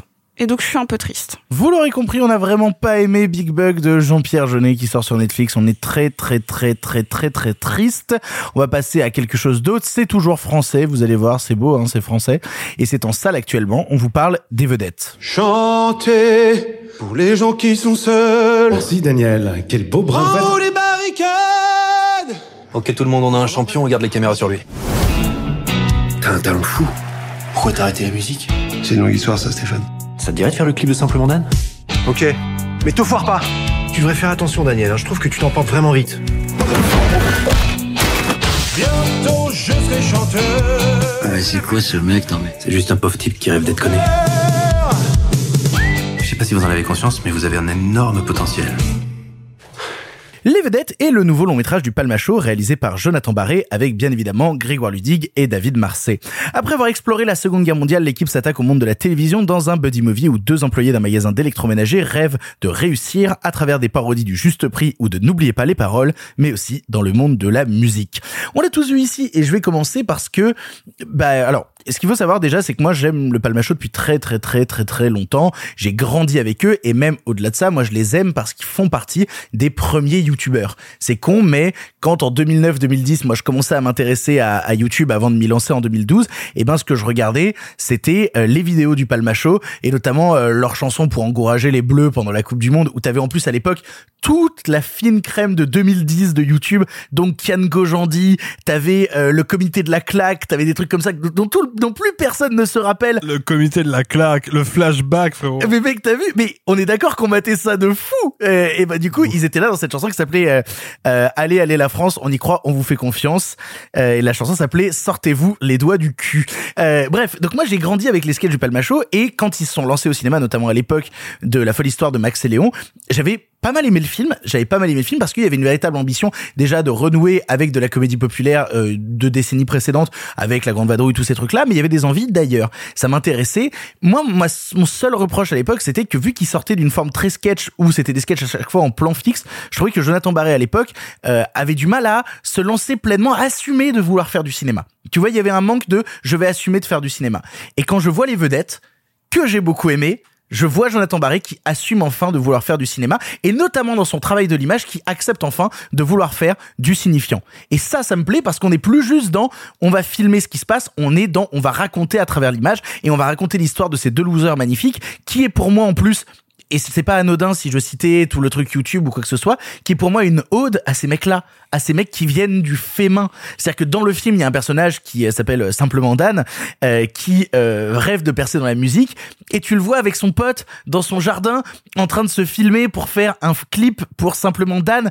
Et moi, je vois 12 ans plus tôt le Palmacho en train de se filmer pour faire des sketchs, et je les vois eux deux être des amoureux de ces gens-là. Il y a aucun cynisme, tu vois. Il y a pas comme euh, certaines personnes parisiennes ou parisiennes qui voudraient regarder ces gens de banlieue pavillonnaire et tout, et qui euh, iraient se moquer d'eux en fait en mode oh regardez comme ils sont nuls. Pas du tout, parce qu'ils viennent de là. Ils sont ces gens-là. Ils sont ces gens qui sont venus du fait main et que à un moment la télé a récupéré pour le meilleur et pour le pire. Et j'ai l'impression quand je regarde les vedettes de voir une partie de leur histoire, de voir des mecs justement qui sont venus du fait main et qui croyaient dans une création libre et belle se retrouver à un moment dans un monde de la télé qui peut vendre du rêve par certains côtés, mais qui sent parfois foncièrement la merde. Et dans leur parodie de la télé, je les trouve en plus très drôles, je les trouve extrêmement pertinents parfois dans des parodies un peu plus récentes comme N'oubliez pas les paroles ou des trucs plus anciens comme Le Juste Prix. Je trouve que c'est toujours très beau, mais au-delà d'être drôle, je trouve que c'est un film touchant en fait, Les Vedettes. C'est un film qui a un véritable amour pour ses personnages et et je, je, en fait, je suis un peu embêté parce que du coup, on l'a vu il y a, il y a vraiment euh, longtemps euh, avec euh, avec Alexis justement, on était ensemble quand on l'avait vu. Et moi, mon seul souci à la limite avec le film, c'est que je trouve qu'il y a un personnage qui est pas assez bien défini, qui est le personnage de la sœur de, de simplement Dan. Au départ, j'ai pas compris si c'était son ex-femme, si c'était sa sœur. J'étais un peu dans un truc de il m'a fallu la moitié du film pour faire ah mais c'est ta sœur en fait d'accord je l'ai mais à part ça à part cette simple redéfinition de personnage je vois des personnages qui sont touchants, qui me font rire, qui viennent se foutre de la gueule de la télé, qui viennent faire une ode à la création libre et à la création qui vient d'internet, et qui en fait une vraie ode au fait main avec un réalisateur qui se dit je vais assumer maintenant de faire de sortir du plan fixe pour aller travailler justement des plans à la grue, d'aller travailler quelque chose d'autre dans le travelling, dans le panoramique. Je suis désolé, mais je trouve que Les Vedettes est une vraie réussite, une vraie réussite tant de comédie, mais de films véritablement humains. Et, euh, et je vous encourage, on dit souvent euh, Victor, t'aimes aucune comédie française, blablabla. Bah, je vous encourage vraiment à aller voir Les Vedettes en salle. Je trouve ça, je trouve ça assez formidable. Et je laisse la parole à mes camarades, notamment Sophie. Sophie, toi, qu'est-ce que tu as pensé des Vedettes? Je vais commencer par une anecdote personnelle Oula, que les gens ne connaissent pas, oula, que les auditeurs ne connaissent pas. oula. À savoir que moi aussi j'ai participé à une émission télé présentée par le présentateur. Oh putain, oui, c'est vrai. Euh, on, on peut- on peut le dire? On a le droit de le dire? Bah, On en a même le temps, elle est droit- en train de le dire. On a le droit de dire l'émission? Quand j'avais 18 ans, j'ai participé à Tout le monde veut prendre sa place. C'est vrai, tu as rencontré Nagui, dont le présentateur euh, du film est vraiment une parodie de Nagui, quoi. C'est vraiment ça. Hein. Oui, complètement. Euh, ju- jusque dans ses travers, j'imagine. Je, je n'en dirai Oui, pas tu imagines. Oui, oui, oui, oui. oui. Euh, certaines petites phrases qui étaient à l'époque coupées ou notamment à un moment ils ont changé ça mais à- quand une candidate euh, perdait euh, assez tôt à tout le monde veut prendre sa place ils disaient mais c'est pas grave tu viendras te consoler dans ma loge mais ils le disaient euh, c'était filmé c'est-à-dire qu'au début des émissions c'était une blague qui était admise maintenant ça ne l'est plus euh, voilà Les vedettes, donc. les vedettes. Donc moi ça m'a déjà ça m'a rappelé des souvenirs, c'est-à-dire d'avoir des gens qui te disent toi tu es validé pour la télé ou pas parce que c'est quelque chose qui se passe. Moi aussi j'ai été en casting avec deux étapes avec un quiz d'abord et des gens qui viennent t'analyser pour savoir si tu passes bien à la télé ou pas. Donc forcément ça ça a la Incroyable. ça a à la fois trigger quelque chose et en même temps je me suis vue en train de me faire analyser et de quelqu'un qui a dû se dire bah, c'est l'une des plus jeunes à participer à l'émission, donc ça va toucher la petite grand-mère qui pourrait voir sa petite fille qui passe à l'émission. Donc ça, déjà, j'ai trouvé que c'était vraiment bien fait parce que euh, le personnage euh, qui est joué par Julien Pestel est, par exemple, extrêmement bien écrit. Quel bon comédien aussi, Julien Pestel, il faut le dire. hein, vraiment, Incroyable. mais quel bon comédien. Non, non, mais incroyable, mais surtout, il est fait certes avec cynisme, mais tout le temps. C'est-à-dire qu'on le voit, euh, en tout cas pendant les bons trois quarts du film, euh, avant que ça, ça switch un peu, euh, comme quelqu'un qui juste fait son travail, mais qui euh, qui pense juste en termes d'audimat ou quoi, mais qui de base n'a pas spécialement de mauvaises intentions. En tout cas, je parle au début, hein, je voilà. Et, et donc ça donne aussi une analyse sur comment les gens vont percevoir les candidats et comment c'est sélectionné afin que ça parle à tout le monde. Et donc il y a une vraie connaissance, moi, qui m'a touché de la télévision, à savoir on n'a pas juste voulu euh, bâcher sur tout le monde, notamment je pense que son assistante à lui est très bien caractérisée parce que ben c'est un peu on imagine une stagiaire qui a, qui a level up et qui donc euh, est un peu une yes woman qui va juste dire ce que fait son boss, mais qui elle a un peu moins de méchanceté et de vision. euh, on sent qu'elle n'est pas encore complètement pervertie par le système et qu'elle le découvre. Et donc ça, ça m'intéresse dans une comédie française de voir comment on va à la fois dévoiler des choses qu'on ne connaît pas d'un univers télévisuel, comment on va le rendre drôle, parce que le film est drôle constamment, donc ça c'est déjà très agréable parce que il est amoureux de ses personnages, qu'il raconte quelque chose de juste et euh, qu'il y a une, une vraie structure narrative, certes en somme assez classique à base de euh, twist, trahison, réconciliation et tout ça, mais que c'est amené avec tellement à la fois de bienveillance et de qualité d'écriture que j'ai trouvé ça formidable. Et je tiens juste, et je finirai sur ça, on embrasse euh, la veste à paillettes d'Adrien Méniel qui m'a fait hurler de rire. Euh, Oui. voilà, qui joue le pianiste dans l'équivalent de euh, N'oubliez pas les paroles. Et euh, je lui ai envoyé un message directement après pour lui dire à quel point sa putain de veste à paillettes, j'espérais qu'il l'avait gardée. Dans, dans une scène où en plus euh, le personnage de, de Grégoire Ludic chante euh, Je te donne Euh, et, et alors, ce qu'il faut savoir c'est que euh, on, on va des fois au karaoké et notamment la chanson Je te donne il faut le dire aux gens Alexis euh, Oui. on l'a fait en duo Je te donne toi et moi Oui, oui. Et au moment où elle s'est lancée dans le film, on a eu le regard le plus oh non, ça va nous poursuivre à tout jamais. Ouais, ouais, c'est dur. Goldman nous suivra. J'ai oublié de dire un petit truc. Je pense aussi qu'ils ont été très influencés par la série US euh, et c'est un truc qui m'a parlé, euh, notamment euh, bah, le, le personnage de Stéphane, c'est clairement Dwight dans The Office. Il n'y a pas de doute sur sa volonté d'être manager parce que là il est assistant manager, donc assistant to the, region- the regional manager. Enfin bref, vous aurez la ref. Et il aime les plans de chat. il aime les plans de chat. Comme euh, je pense que le personnage de son père qui ne parle jamais, c'est une référence à New Girl, euh, où, où t'as un personnage Nick qui parle sans cesse à un vieux monsieur asiatique qui ne lui répond jamais, sauf que lui il l'entend. Et pareil, en fait moi toutes ces rêves, je sens plein de références comiques multiples et notamment de la série US qui sont venues me parler. Donc oui, c'est un grand oui pour moi. Alexis Duo, on parle de nos séances karaoké, mais parle donc du film. Alors, avant de parler du film, je vais faire une petite parenthèse. Victor, au montage, tu me mettrais une musique dramatique. Le Lacrimosa de Mozart. Très bien. Euh, Oh oui. nous parti. sommes Beau choix. Euh, vous êtes, pardon, euh, vous êtes beaucoup à nous écouter. Et j'imagine qu'il y a parmi vous des gens qui ont des compétences en informatique, qui connaissent peut-être des sites qu'on ne connaît pas sur le darknet, ou qui ont des contacts dans la télévision. Si vous arrivez à retrouver le replay de l'émission de Tout le monde veut prendre sa place avec Sophie, s'il vous plaît, envoyez-le moi en DM. Et si vous le faites, je vous jure que c'est vrai, je vous offre un Blu-ray de Cinéman. Je vous jure que. On le- C'est vrai qu'on le recherche depuis très très longtemps, ce truc-là, on l'a Vous jamais ne retrouvé. jamais C'était en quelle année, Sophie euh Et histoire de donner des repères aux Elle, gens. avait elle avait 18 ans, 18 ans, elle est née en donc il y a six mois. 1991. C- C'était ah non bah euh, je ça a été diffusé en 2010. J'arrive pas à faire ce calcul, Ça a bien. été euh, diffusé en 2010. 2010. En Voilà, 2010, 2010. euh, quand j'avais 19 ans du coup. Voilà, donc vous cherchez, tout le monde prendre sa place en 2010. Si vous arrivez à retrouver le moment où Sophie Grèche est passée dans l'émission, vous êtes, vous êtes mes Vous amours. gagnez un Si votre Cinéman. tati, si votre tati les a toutes enregistrées en VHS, allez-y, faites brûler Oui. de la VHS, Oui. faites chauffer le recorder, bébé. Bon, le film, les vedettes. Euh, bah c'est bien, c'est Ah. vraiment bien. Non, c'est vraiment bien. En fait, moi, je, je parle, euh, j'ai eu l'occasion d'en parler avec Super Héros malgré lui. Je parle souvent de l'importance qu'a pour moi le tempo dans la comédie. Et pour le coup, autant Super Héros malgré lui, pour moi, jouait sur un tempo qui était constamment faux, autant les vedettes. je- c'est exactement le contraire. C'est-à-dire que il y a une alchimie entre euh, Grégoire Ludig et David Marseille qui est évidemment le fruit de d'années, voire même d'une décennie de travail, de sketch, de tournage, euh, qui du coup fonctionne à merveille. Il y a un tempo qui est toujours, toujours sur le fil. C'est-à-dire que moi, c'est pas un film que je trouve hilarant. C'est un film que je trouve constamment drôle. Et c'est presque plus difficile, en fait, de faire un film constamment drôle qu'un film qui, par moment, à deux, trois reprises, va réussir à te choper. C'est pas un film de gag. C'est pas un film de gag, c'est vraiment un film où on, on construit sur la durée des situations absurdes, un climat absurde et décalé qui euh, est à mon sens une expérience de comédie beaucoup plus mémorable que beaucoup d'autres comédies purement gaguesques euh, qu'on a pu voir ces dernières années, notamment les films de Philippe Lachaud. Désolé, j'en mets une à Philippe Lachaud, c'est pas cool. En fait, surtout, grave. ce que je trouve rafraîchissant dans les vedettes et qui me fait du bien, c'est que c'est une comédie qui ne repose pas sur un concept pseudo-socio-politique. C'est une comédie qui repose sur deux personnages qui ont été définis en profondeur. On imagine qu'ils ont passé du temps à développer ces personnages, à leur donner des, tics, des traits de personnalité, des occupations, un, un lieu de vie, un environnement, et qu'à partir de ces deux personnages-là est né toute une trame scénaristique, tout un, tout un scénario et du coup tout un film. Je suis un peu moins euh, enthousiaste sur la mise en scène globale du film. Euh, je trouve pas que ce soit une comédie particulièrement euh, euh, impressionnante d'un point de vue visuel. C'est très bien tenu, c'est très propre, c'est très, euh, c'est très carré. Alors, et puis même techniquement, moi j'aime beaucoup la manière dont il a de, de travailler l'image télévisée dans un film. Je Oui, je vais en parler après, je vais en parler après. Déconne pas, déconne pas, Bobby.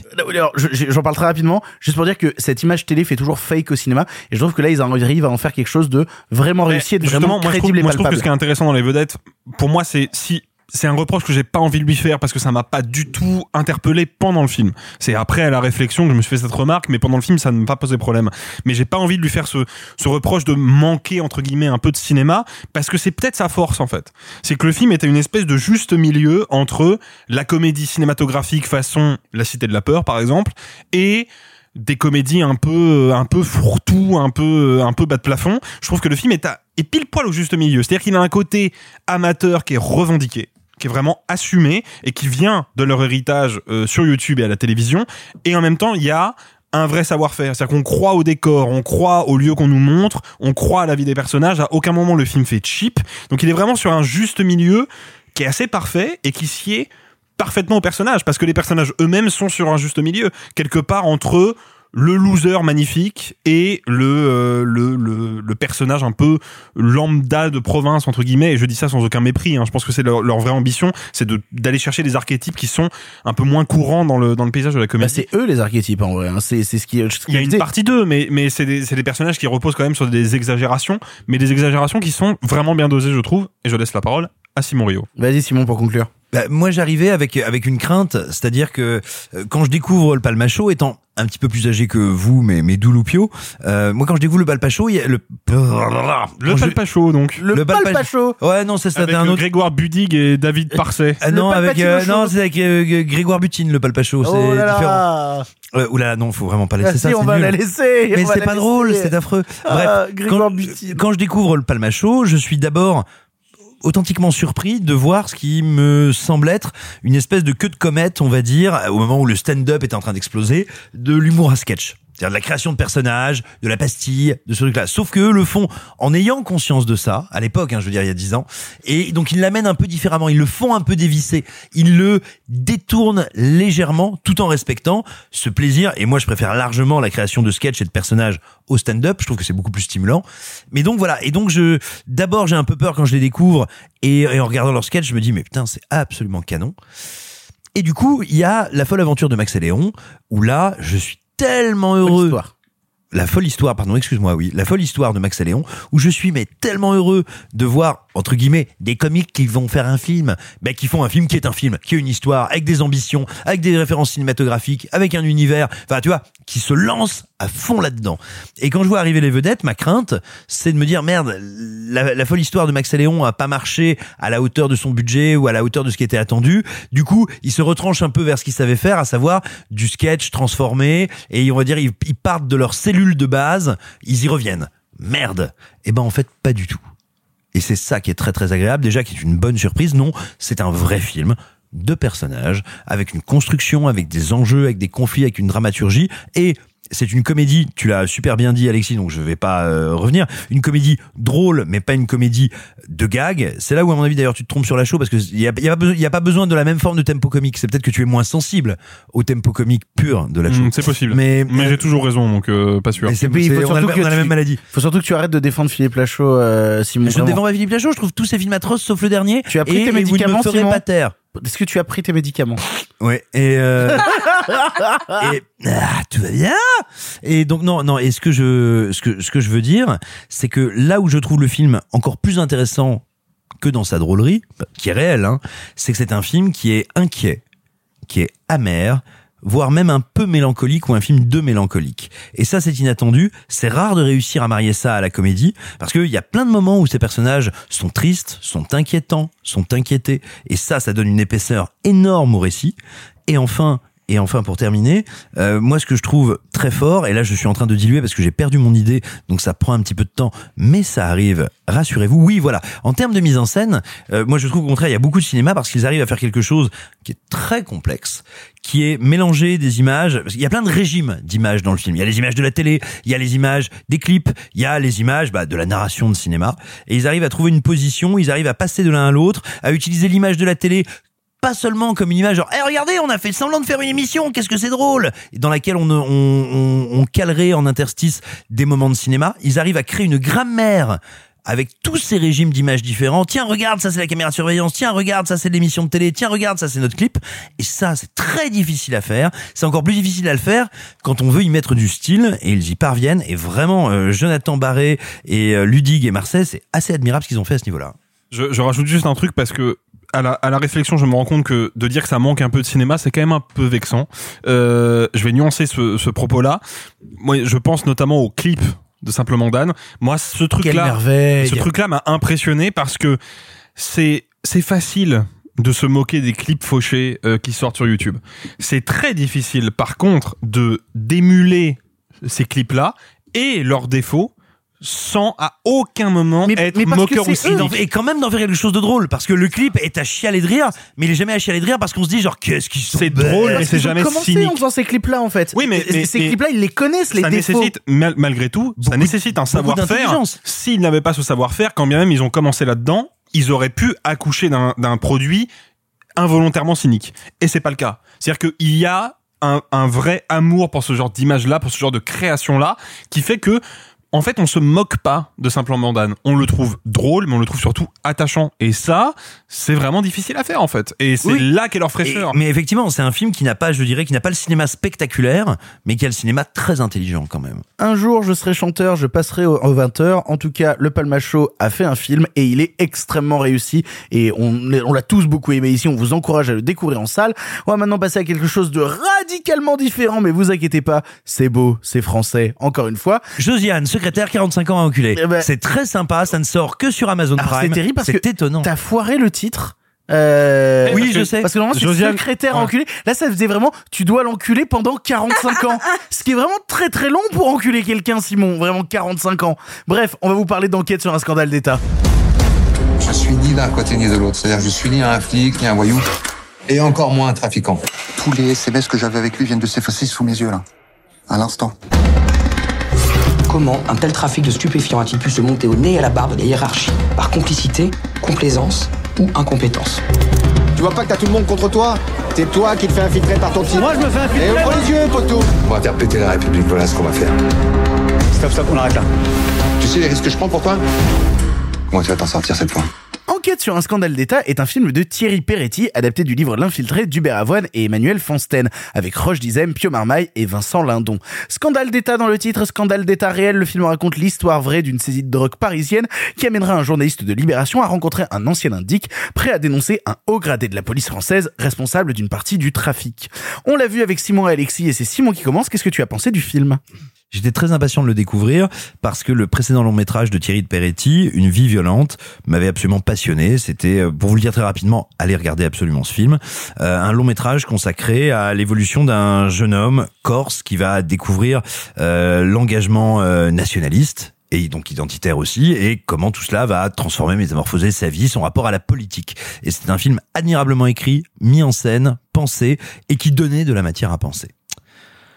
Et donc arrive Enquête sur un scandale d'État. Alors, le film me paraît tellement grand que c'est très compliqué pour moi de trouver par quel bout l'attraper, quelle facette appréhender, quel fil tirer de cette pelote de laine. Ben, je vais essayer d'être très concret. Ce que je trouve passionnant dans le film, euh, et ce que je veux dire n'est pas une critique en soi envers Bac je le dis comme préalable, c'est que pour moi c'est un film qui entre en résonance avec Bac parce que tous deux parlent d'un fait divers réel, un fait divers qui est lié aux institutions, à la police et à la manière dont ce fait divers a été traité dans le corps social et notamment dans les médias. Mais ces deux films ont un traitement fondamentalement différent. Euh, enquête sur un scandale d'État, donc on suit à parts égales, on pourrait dire, peut-être pas en temps de présence à l'écran, mais on va dire en importance symbolique dans le récit, un indique et un journaliste. Et c'est un film qui va constater que, même avec la meilleure volonté du monde, même avec la plus grande intelligence qui soit, on ne peut pas toujours lever le voile sur le réel. Le journaliste ne sait pas exactement si sa source est une source brillante, mais un peu mégalo, un menteur total, mais un peu intéressant. Son journal ne sait pas s'il est en train de faire un scoop d'audience, un scoop important pour les institutions, de faire une révélation fondamentale. Cet indique ne sait pas si le journaliste qui l'écoute est intéressé, on va dire de manière désintéressée, de manière journalistique euh, dans l'idée de la charte de Munich, euh, sur ce qu'il est en train de faire, ou si c'est un type un peu cynique qui veut faire un bouquin là-dessus, gagner sa vie, gagner du pognon. Et la mise en scène de Thierry de Peretti va s'attacher à reproduire ça, à reproduire ce questionnement. En gros, vous êtes dans un thriller où à un moment, un journaliste va arriver vers son collègue en lui disant Bordel, la discussion que j'avais avec tel haut gradé, tel haut fonctionnaire, elle vient d'être effacée de mon téléphone, je viens de la voir disparaître. Dans n'importe quel film anglo-saxon, ou même français d'ailleurs, dans n'importe quel thriller politico, médiatico, judiciaire traditionnel, ça deviendrait un enjeu scénaristique. Que se passe-t-il? Qui a hacké? Qu'est-ce qui va m'arriver? Pas là. Parce que là, en fait, ça c'est juste une scène qui nous signale, on va dire, la hauteur, l'importance, la puissance des enjeux. Mais en fait, ce que le film veut raconter, c'est cette impossibilité de toucher au réel. Et c'est en cela que le film est réel et réaliste. Et du coup, la mise en scène s'échine à nous montrer cela. C'est pour ça qu'elle a l'air faussement placide, faussement froide, faussement simple. En réalité, elle est, elle travaille toujours à, de par la limpidité apparente qu'elle a, nous montrer là où est le loup. C'est-à-dire, je vais avoir ces, ce plan, euh, ce plan séquence pour faire un dialogue entre personnages. Eh bien, dans ce plan séquence, je vais travailler le panneau. Le panneau est le grand mouvement du film, le panneau latéral, qui me permet à la fois d'être dans l'idée de la séquence, dans une scène qui ne s'arrête pas, mais à toujours séparer les personnages des uns des autres. Et ça, on le voit, et je m'arrêterai après ça parce que pour moi, c'est un exemple d'à quel point le film est brillant. Dans l'ouverture du film, on découvre le personnage de Roche Dizem qui fait un travail de naturalisme et de naturel dans le film que je trouve sidérant mais vraiment sidérant. Et il en va de même pour tous les comédiens, notamment Julie Moulier, qui joue une éditorialiste à Libération. C'est une des premières fois où je vois quelqu'un réussir à jouer qu'est-ce que c'est que la pensée en action? Comment je vais écrire une révélation qu'on m'a faite? Bref, l'ouverture du film, c'est donc ce personnage qu'on ne connaît pas encore, le personnage de Roche Dizem, qui euh, arrive dans une maison à Marbella, dont on devine qu'il n'est pas propriétaire, il doit être locataire. Est-ce qu'il est locataire? Est-ce qu'on l'a missionné? Pourquoi est-il là? Il appelle euh, sa femme, son épouse, sa compagne, son ami, on ne sait pas trop, pour lui dire que voilà, le boulot c'est compliqué, il aime pas la mission qu'il a. Et en fait, toute cette séquence qui est faite de longs plans, de longs panneaux, au lieu d'être, on va dire, froide, plate, ennuyeuse, est d'une tension extrême parce que nous, spectateurs, nous sentons que nous ne sommes pas certains de ce que nous voyons et que le personnage que nous suivons n'est pas certain de ce qu'il vit. Et en fait, on va réaliser au bout d'un moment que on n'est pas face à, on va dire, un, petit, un petit exécutant, un petit homme de main qui serait juste là pour garder une maison. On est face à un type qui est là pour organiser un trafic gigantesque qui va nous être dévoilé à la faveur de plusieurs panneaux latéraux qui sont d'une simplicité, encore une fois, cristalline, d'une perfection plastique impressionnante. Et voilà. Et la grande force pour moi de ce film, c'est sous ces airs de simplicité, d'être d'une intelligence, d'une finesse, et encore une fois, comme l'était une vie violente, de donner de la matière à penser. Ça n'est pas un film qui nous dit voilà ce que c'est que le réel. Typiquement, on en parlait la semaine dernière, ça n'est pas un film dont aucun candidat à la présidentielle de droite ou de gauche pourrait dire voilà un film qui vous dit le réel. C'est un film qui vous dit la réalité nous échappe toujours et c'est notre drame en démocratie. Je trouve ça passionnant et fait avec des moyens de cinéma, des moyens de cinéma d'une précision et d'une concision exceptionnelle. J'ai pas parlé de Pio Marmaille, mais je le laisserai à mes camarades s'ils ont envie d'en parler. Mais Pio, comme d'hab, il vaut tous les gloulous et tous les miam miam du monde. Bref, pour moi, c'est un très très très grand film qui fait partie de, donc, de ce début d'année et je pense qu'il sera dans mon top 5 euh, à fin 2022. Alors, je serais pas aussi euh, dithyrambique euh, que Simon. Dithyrambique. Oh, joli. Mais euh, personnellement, j'aime bien le film. Voilà, je dois le dire. Enquête sur un scandale est un film que j'ai bien aimé. Déjà parce que c'est un film dont, dont j'aime le travail de l'image, en fait. Et notamment, il y a quelque chose d'assez passionnant chez Thierry de Peretti dans sa capacité à travailler le panoramique et ce que raconte l'image et comment le. Il y a un plan moi qui m'a marqué, qui paraît anodin au début du film, mais où euh, au tout début du film, Vincent Lindon euh, sait qu'il y a une révélation qui vient de sortir. Il prend la voiture, il retourne dans ses bureaux et euh, ce plan où tu as déjà il faut le dire le film est en 4 tiers euh, tout le long donc déjà c'est pas le même cadre, en 1.33 donc le, euh, le photographié par Claire Maton qui est une des plus grandes directrices de la photo euh, de France et du monde. Mais du coup travailler le 1.33 c'est pas travailler le 16.9 c'est pas travailler le scope c'est pas travailler les, des images un peu plus habituelles. Et donc Pour du coup vous tu as, c'est l'image carrée. c'est ça. Et donc tu as euh, cette idée de euh, mettre Lindon tout seul dans le cadre qui est en train de regarder la télé puis soudainement la caméra panote et lui sort du cadre pour laisser place à juste trois conseillers qui découvrent le truc, puis la caméra repanote et finalement tu vois Vincent Lindon avec une blinde de conseillers derrière. Et ce que raconte ce plan-là m'a impressionné parce que tout passe par l'image, on continue de la même manière que quand Roche Dizem va sur la plage la première fois et voit justement la drogue arriver, il y a un travail du, du panoramique et sur l'idée de comment on isole des comédiens dans l'action tout en créant de la profondeur de champ qui est vraiment passionnant. Moi, ce qui m'embête un peu plus, parce que comme je te dis, j'ai quelques quand même un peu retours moins positifs sur le film, notamment la narration que je trouve un peu bordélique. Je trouve que le film manque par instant de véritables repères temporels. Il y a vraiment deux trois moments où le récit me perd parce que je sais pas si la scène qui est en train de se dérouler est un jour après la scène qu'on vient de voir, un mois, un an. Il y a cette envie parfois de perdre le spectateur, mais qui du coup moi m'oblige à me mettre dans une pensée de vouloir raccrocher les wagons et donc de ne plus être dans profiter de l'histoire et profiter même des révélations qui sont en cours et des comédiens, des comédiens qui sont, il faut le dire, absolument brillants. Il y a une, que des Rolls-Royce qui sont en train d'interagir. Globalement, Roche Dizem, Pio et tout, mais il y a même dans les comédiens secondaires, Mylène Jean Panoy, il y a euh, Valéria Bruni Tedeschi qui vient pour une seule scène et on le dit pas assez, mais à chaque Elle fois est Valéria impressionnante Bruni... dans Ah oui, mais elle est- moi, elle me terrifie Valéria Bruni Tedeschi dans cette scène, elle est parfaite. Et justement, ce sens du réel, justement, euh, tous ces petits rôles qui vont interagir, même les rôles secondaires, pour essayer de donner du réel, font que parfois on se questionne, même par instant, sur euh, est-ce que c'est écrit ou est-ce qu'on est justement dans une véritable improvisation, dans une véritable conférence de rédaction? Et en plus, Thierry de Peretti, veut troubler les limites parce qu'il est allé tourner un mois et demi dans les véritables locaux de Libération. Donc on joue forcément avec la question du réel et le film se termine, sans vouloir en dire un peu trop, mais le film se termine sur le personnage de Pio Marmaille en train de lire un texte et le texte qu'il est en train de lire c'est le véritable article de Libération avec des noms changés à l'intérieur mais de l'époque en question. Donc voilà Thierry de Peretti veut troubler ce truc là en permanence avec cette volonté de réel absolu avec beaucoup de persos qui d'ailleurs il faut le dire possèdent le nom des comédiens c'est-à-dire que Mylène Jampaneur dans le film s'appelle Mylène, Valeria Brunfideschi s'appelle Valeria, euh, Alexis Manenti qui joue euh, le, euh, le collègue de Pio Marmaille s'appelle Alexis, justement pour encore une fois troubler cette perception entre réel et fiction. Et du coup, cette démarche du réel, tu comparais tout à l'heure ça à Bac Nord, je trouve ça assez intéressant parce que j'avais noté dans mes notes, moi je trouve que justement c'est l'anti-gymnase. parce que. Oui, justement, mais, mais je le dis pas comme une critique, Ah c'est deux, deux approches très différentes. Non, pas du tout. Mais là où justement Gymnase, il est dans le spectaculaire, là, Thierry de Peretti, il est dans l'anti-spectaculaire en permanence.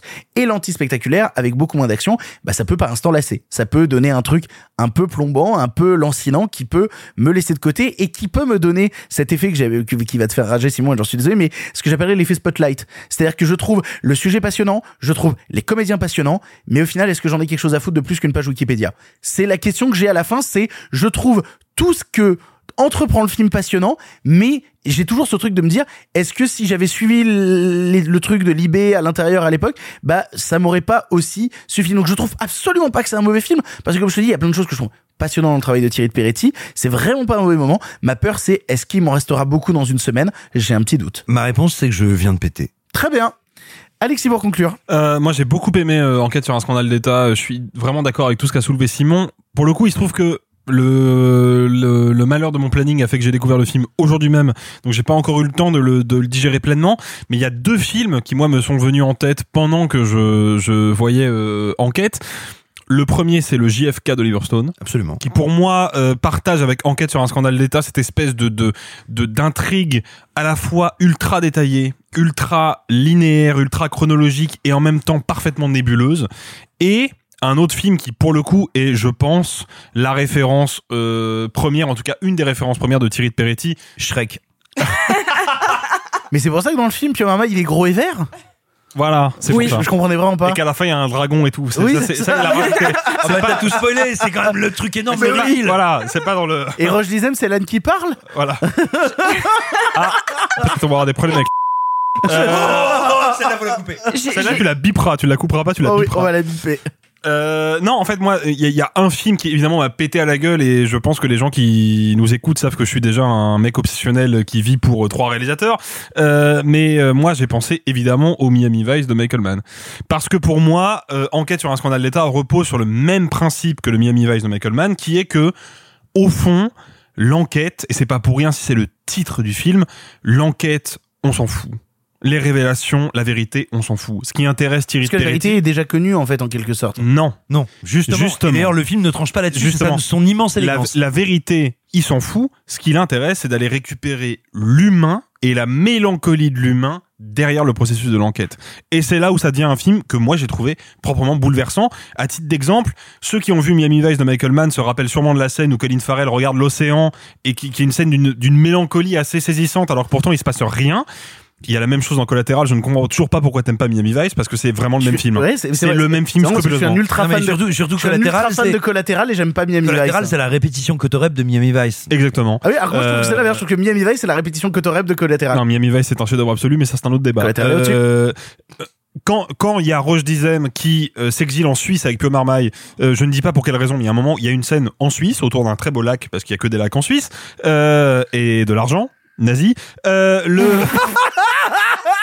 Il faudra biper argent. Non ah ils m'en voudront pas, ils sont au courant depuis le temps, c'est bon. Oh là là. Voilà, je suis un sale frousse, désolé. Euh, le, le, pour moi, il y a cette scène où Roche Dizem est en train de faire un footing sur le bord du lac en écoutant du rap. Ça n'a aucun intérêt dans le scénario. Encore une fois, si on prend le, le scénario sous l'angle de on est censé nous dévoiler une vérité, une enquête, cette scène-là n'a aucun intérêt. Elle sert juste à poser une atmosphère mélancolique, une Et espèce de moment de suspension. Mais elle te questionne aussi sur ce personnage, son rapport à sa volonté de puissance, son rapport au corps qui Exactement. est traité plusieurs fois dans le film quand il se prend en photo avec le journal. Et il y a tout ce rapport à comment lui se voit, aimerait se voir. Et c'est une analyse de caractère presque dostoïevskienne en fait. Exactement, et c'est pour ça que euh, moi, le, le- ce qui m'intéresse avec le, la forme même du film, on parlait du, euh, du 1.33 et de la photographie de Claire Maton, ce qui est vraiment intéressant avec le, le, le ratio du film, le 1.33, c'est que forcément, dès que tu cadres un personnage, quand même il n'est pas en gros plan, il occupe tout le cadre parce que le décor est évacué par la réduction du ratio. Et c'est là qu'est l'enjeu. C'est qu'il va chercher l'humain. Donc il va chercher le personnage. Il y a que ça qui l'intéresse. Et moi, ce qui me touche beaucoup dans le film, c'est aussi cette approche euh, assez presque spectrale de la caméra qui vraiment se balade dans les décors. Euh, Il y a notamment une scène de procès, je dis pas à quel moment, il y a une scène de procès qui est d'une virtuosité en termes de découpage qui est proprement sidérante, mais vraiment sidérante. Je ne, je ne sais pas combien de temps ça leur a pris de tourner cette scène, mais c'est extraordinaire. Et pour moi, c'est- là qu'est l'enjeu du film. Vraiment, si vous allez voir Enquête sur un scandale d'État, ne vous laissez pas flouer par la communication autour du film ou par son titre, parce que le titre est un leurre. Ce qui est intéressant dans le film, c'est pas l'enquête, c'est pas la vérité, c'est l'humain.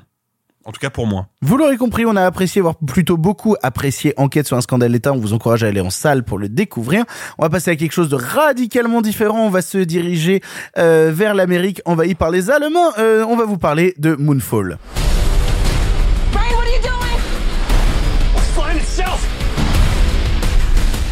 Wait for it. Let's go, you son of a. Yes!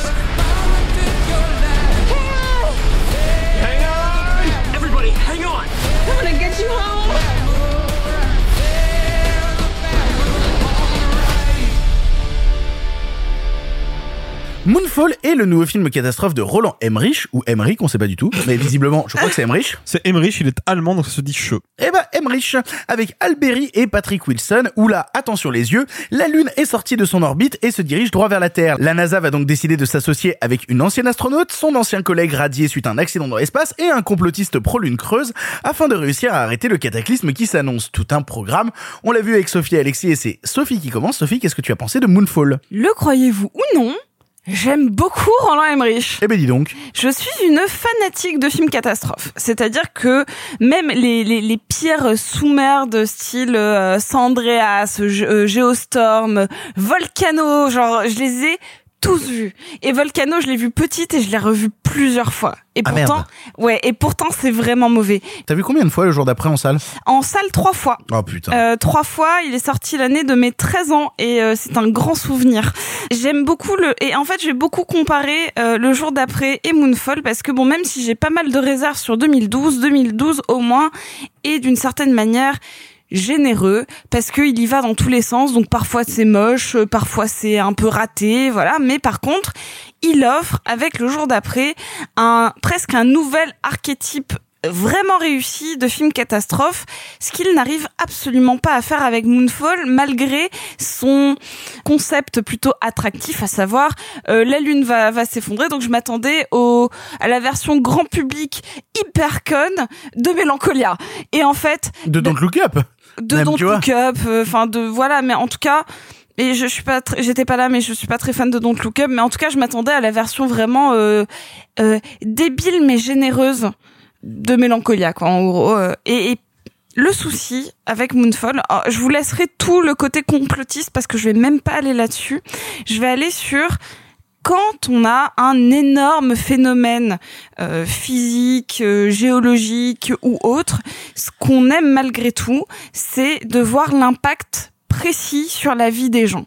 Ce qui est particulièrement réussi dans Le jour d'après, c'est que le film commence, ou en tout cas euh, on, sent qu'il y a des balises qui déconnent, qu'il y a une montée des eaux, qu'il y a tout ça, mais il ne va pas se focaliser sur le groupe de personnages qu'on va qu'on va suivre, à savoir Jake Gyllenhaal et autres, ou Denis Squad, mais sur, on va prendre des personnages au Japon qui vont se faire attaquer par d'énormes grêlons et qui vont en mourir, alors que là, dans Moonfall, à part euh, grosso modo Los Angeles et euh, ouais, à un moment on voit euh, le Chrysler Building euh, qui atterrit quelque part, ça ne montre jamais l'impact mondial que peut avoir la dérivation de la Lune. Ou, ou même en- dans 2012, le fait que t'as les moines tibétains qui voient les, vannes arri- euh, les vagues arriver, etc. Exactement. Les, Le- qui voient les vannes arriver, c'était pas ce que je Tu voulais vois les dire. vannes mais- de punk à chien arriver.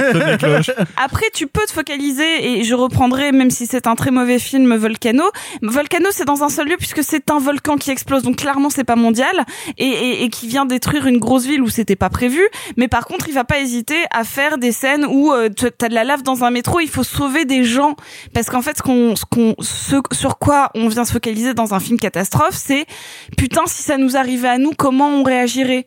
Moi franchement si je vois une je- quand j'étais petite je me disais bon merde je suis proche du niveau de la mer ça va c'est la Méditerranée mais ma maison est suffisamment haute pour que les vagues n'arrivent pas. Là dans Moonfall je m'en bats les couilles parce que les personnages sont complètement répartis euh, tantôt dans l'espace tantôt à être dans une espèce de montagne. On comprend vraiment s'ils sont vers Aspen euh, mais vraiment tu ne comprends jamais l'impact mondial que peut avoir le phénomène alors qu'on parle quand même de la lune qui vient s'écraser sur la terre. Et donc je vais juste me focaliser là-dessus sur est-ce que c'est un bon film catastrophe? Non de base, parce qu'il ne vient jamais nous faire ressentir la souffrance potentielle de l'arrêt de l'humanité, ce qui est quand même le propre d'un film catastrophe. Là, c'est, euh, on va envoyer des gens euh, qui sont un peu has et un complotiste dans l'espace, parce que de toute manière, tout le monde a abdiqué, personne pense que la Terre est sauvable. Et donc on n'arrive même pas non plus à un truc dans le style d'Armageddon où euh, on va avoir quelqu'un qui va plus ou moins se sacrifier pour euh, sauver l'uni- l'univers ou la Terre ou quoi que ce soit parce que c'est très mal écrit en termes de personnages, qu'on ne comprend jamais les enjeux mondiaux euh, du phénomène et qu'en plus ben, c'est illogique à tous les niveaux. C'est un film raté, raté, raté, raté, raté. J'ai mal à mon Roland Emmerich. Bah, moi, je trouve que le, le vrai talent euh, d'Emmerich euh, sur euh, sur Moonfall, c'est d'arriver à conjuguer cette magnifique règle des 3 C, à savoir euh, complotiste, consternant et complètement con. Il y a vraiment Ça fait 4 C, Victor. Ah merde, c'est vrai, pardon. Tu m'ôtes les mots de la bouche. C'est pas café, cocaïne, caca? Non. Eh ben, ça pourrait être aussi le bon résumé de Moonfall, tu vois. Non, non, je crois vraiment que de tout ce que j'ai vu dans ma vie, c'est dans le top 3 des trucs les plus cons que j'ai vu de ma vie. Vraiment. Alors, je passerai sur euh, tout Et l'aspect. pourtant, euh, t'as vu Sergei Prakov. Ah putain qui est un film que j'aime vraiment beaucoup et je vous chie à la gueule. Tu l'as même pas vu, Sergei Prakov Bien sûr que si, je l'ai vu, tu crois quoi? Ah, tu l'as vu? Mais bien sûr que je l'ai vu. Mais pourquoi on parle de ça maintenant? Parlons de Moonfall. Euh, Moonfall, non, c'est vraiment euh, désastreux euh, avec ces lunes .png euh, qui foncent euh, sur les gens par instant, avec ces réécritures que tu sens forcées parce que le film est coproduit par la Chine et que c'est quand même un film qui te dit à plein d'instants Oh non, les, les États-Unis ont abdiqué. Heureusement que la Chine veut bien aider la NASA pour nous sauver. Ok, ok. Surtout que je comprends même pas pourquoi, parce qu'ils prennent une, une, une putain de fusée qui est dans un musée. Oui, non, non, ça n'a aucun sens. C'est juste pour dire, oui, mais la Chine, eux, ils sont prêts à nous aider, eux, alors que l'Amérique, ils ont abandonné et que les Américains, c'est des cons. Non, vraiment, il y a un vrai problème là-dessus sur euh, sur l'influence chinoise qu'a euh, qu'a Moonfall. Euh, moi, je m'arrêterai sur un truc, on en a beaucoup débattu à la sortie de la salle avec Alexis, notamment sur la place du complotisme dans la filmo de de, de Roland Emmerich. Et euh, il y a euh, quelque chose que je trouve assez désastreux dans Moonfall, c'est que c'est la première fois que je trouve que le personnage complotiste est aussi mis en avant. C'est-à-dire que le véritable héros du film a plein d'aspects, le personnage le plus positif du récit, le personnage qui va provoquer le plus d'attachement, c'est le personnage complotiste, pro-fake news, qui a des affiches chez lui qui dit que les aliens sont venus mettre des sondes anales dans le cul des gens. C'est un personnage, qui- en fait, c'est un film qui a... Alors, mais moi, je vous le redis aussi, si Oh vous avez un doute, c'était un alien. Oh là là et ben non mais il y a vraiment ce truc, tout le discours de Moonfall au-delà de tous ces questionnements sur la lune euh, qui est en train de changer son orbite et on vous dira pas pourquoi, il y a quand même un truc assez terrible parce que c'est un film qui a comme message les complotistes ont raison, les complotistes vont sauver le monde. Ce sont les complotistes qui sont dans le vrai. Et je trouve que Roland Emmerich était jamais allé aussi loin dans ce truc-là et c'est le moment où pour moi je le perds. Je le perds vraiment dans son pur propos de fond parce que dans sa mise en scène j'ai l'impression de l'avoir perdu depuis un moment et là alors là c'est vraiment désastreux à, à plein d'aspects. Euh, je, je voulais ajouter une, une dernière chose sur la direction artistique du film qui à un moment dans le film je dirais pas plus mais vrille complètement et au moment où elle vrille ce n'est plus euh, que de l'inspiration, plus que du pompage, d'autres choses. J'y vois du euh, du Oblivion avec Tom Cruise. On est vraiment chez euh, chez Kozinski. euh, où tu peux choper du Tron Legacy. Euh, et puis il y a un moment, je me suis tourné vers vers Alexis et je lui ai fait. On est à Sion, c'est vraiment la matrice. Et oui, c'est vraiment la matrice, c'est Sion. Qu'est-ce qui est arrivé à Roland Emmerich qui s'est perdu dans quelque chose de repompage total? Alors il y a bien une ou deux scènes un peu rigolotes parce que quand il fait péter des trucs, il sait bien le faire. Voilà, euh, au moment où il me dit attention, il y a la gravité, il y a l'eau qui va commencer à s'élever dans les airs et tout, je me dis c'est complètement con, mais pourquoi pas? On va faire décoller une fusée grâce à la gravité qui est en train de soulever la mer. Ok, c'est débile, mais ça me va. Le problème, c'est que par instant, j'ai vraiment l'impression que le film euh, embrasse des points de vue dangereux plus que stupides, et j'aurais préféré peut-être qu'il ne soit que stupide. En vérité, euh, c'est un film qui est con et qui est fier de sa connerie et de jouer avec son caca, et je trouve ça euh, assez désastreux ce que fait Roland Emmerich avec Moonfall. Vraiment, qu'est-ce que c'était nul, quoi. Et en plus, c'est trop long. En plus, qu'est-ce qu'on se fait chier? C'est terriblement long. Y a, je, je me permets de terminer là-dessus parce que je sais que Sophie veut dire un dernier truc, mais il y a trop de personnages dans le film. Il y a genre vraiment trop d'instants où c'est et maintenant on va te faire de l'exposition sur tel personnage pour te dire qu'il est là-bas et qu'il va rencontrer telle personne et qu'avec telle personne ils vont faire ça. Le film fait du surplace à plein d'instants pour t'exposer la myriade de personnages qui ne vont servir à rien dans le récit. Mention spéciale aux trois punks à chiens dans leur van qui veulent à certains moments faire chier les personnages principaux, qui ne servent à rien à plein d'instants, qui apparaissent dans des scènes surcutées qui durent 1 minute 30. Je, trouve que voilà, c'est très très très très mal écrit en plus. Euh, par rapport au complotisme, euh, il y a un détail qui m'a un peu marqué et je sais pas si c'est vrai, donc n'hésitez pas si vous voyez le film et que vous avez vu le documentaire dont j'ai parlé de me dire si vous l'avez ressenti ou pas. Il va un moment ils sont dans un hôtel qui prend l'eau et euh, les, les le papier peint c'est le même papier peint que la moquette dans Shining.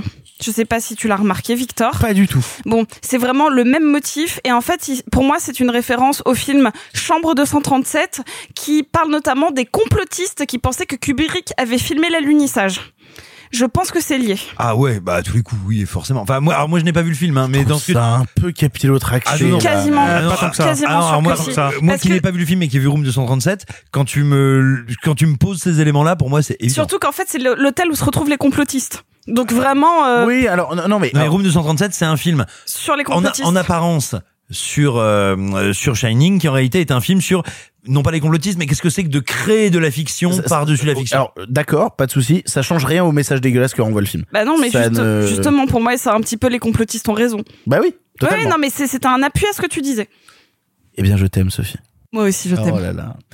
Euh, Alexis, pour conclure. Alors déjà, avant de parler de Moonfall, j'aimerais juste euh, caler une petite dédicace, Victor, si tu me, si tu m'y autorises. Oui. Euh, moi, quand j'étais gamin, euh, non seulement, alors faut déjà Roland Emmerich fait partie des cinéastes qui m'ont donné euh, envie de voir des films, pas d'en faire, mais qui m'ont donné envie de voir des films. Et quand j'étais gosse, euh, avec mon meilleur ami Gaël, que je salue, euh, qui est mon meilleur ami depuis 21 ans maintenant quand même, euh, on avait cette Oui, habitude. me- meilleur de- ami, oui. Me- meilleur ami, Alexis. Ah oui, meilleur ami. Tu pourras jamais battre cette amitié, Victor. Oh là là.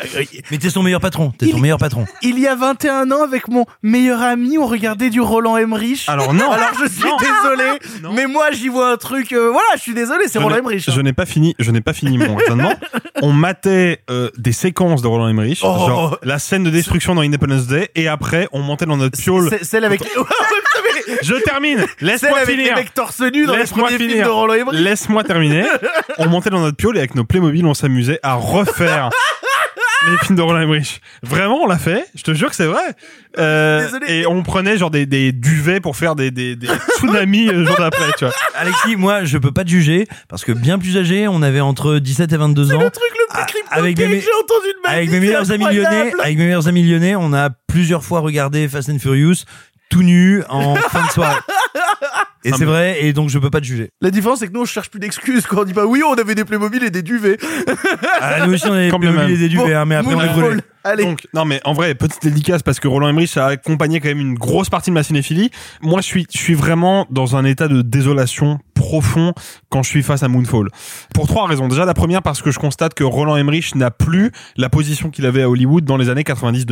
C'est-à-dire qu'il ne bénéficie plus du final cut sur ses films. Ça, c'est évident au vu du montage aberrant du film. Il n'y a pas une séquence qui dure suffisamment longtemps. Il n'y a pas, y a pas une séquence qui est correctement rythmée. Simon. Oui, mais il n'a plus son comparse Dean Devlin. Alors, certes, mais en vrai, je pense que le problème remonte à Independence Day 2.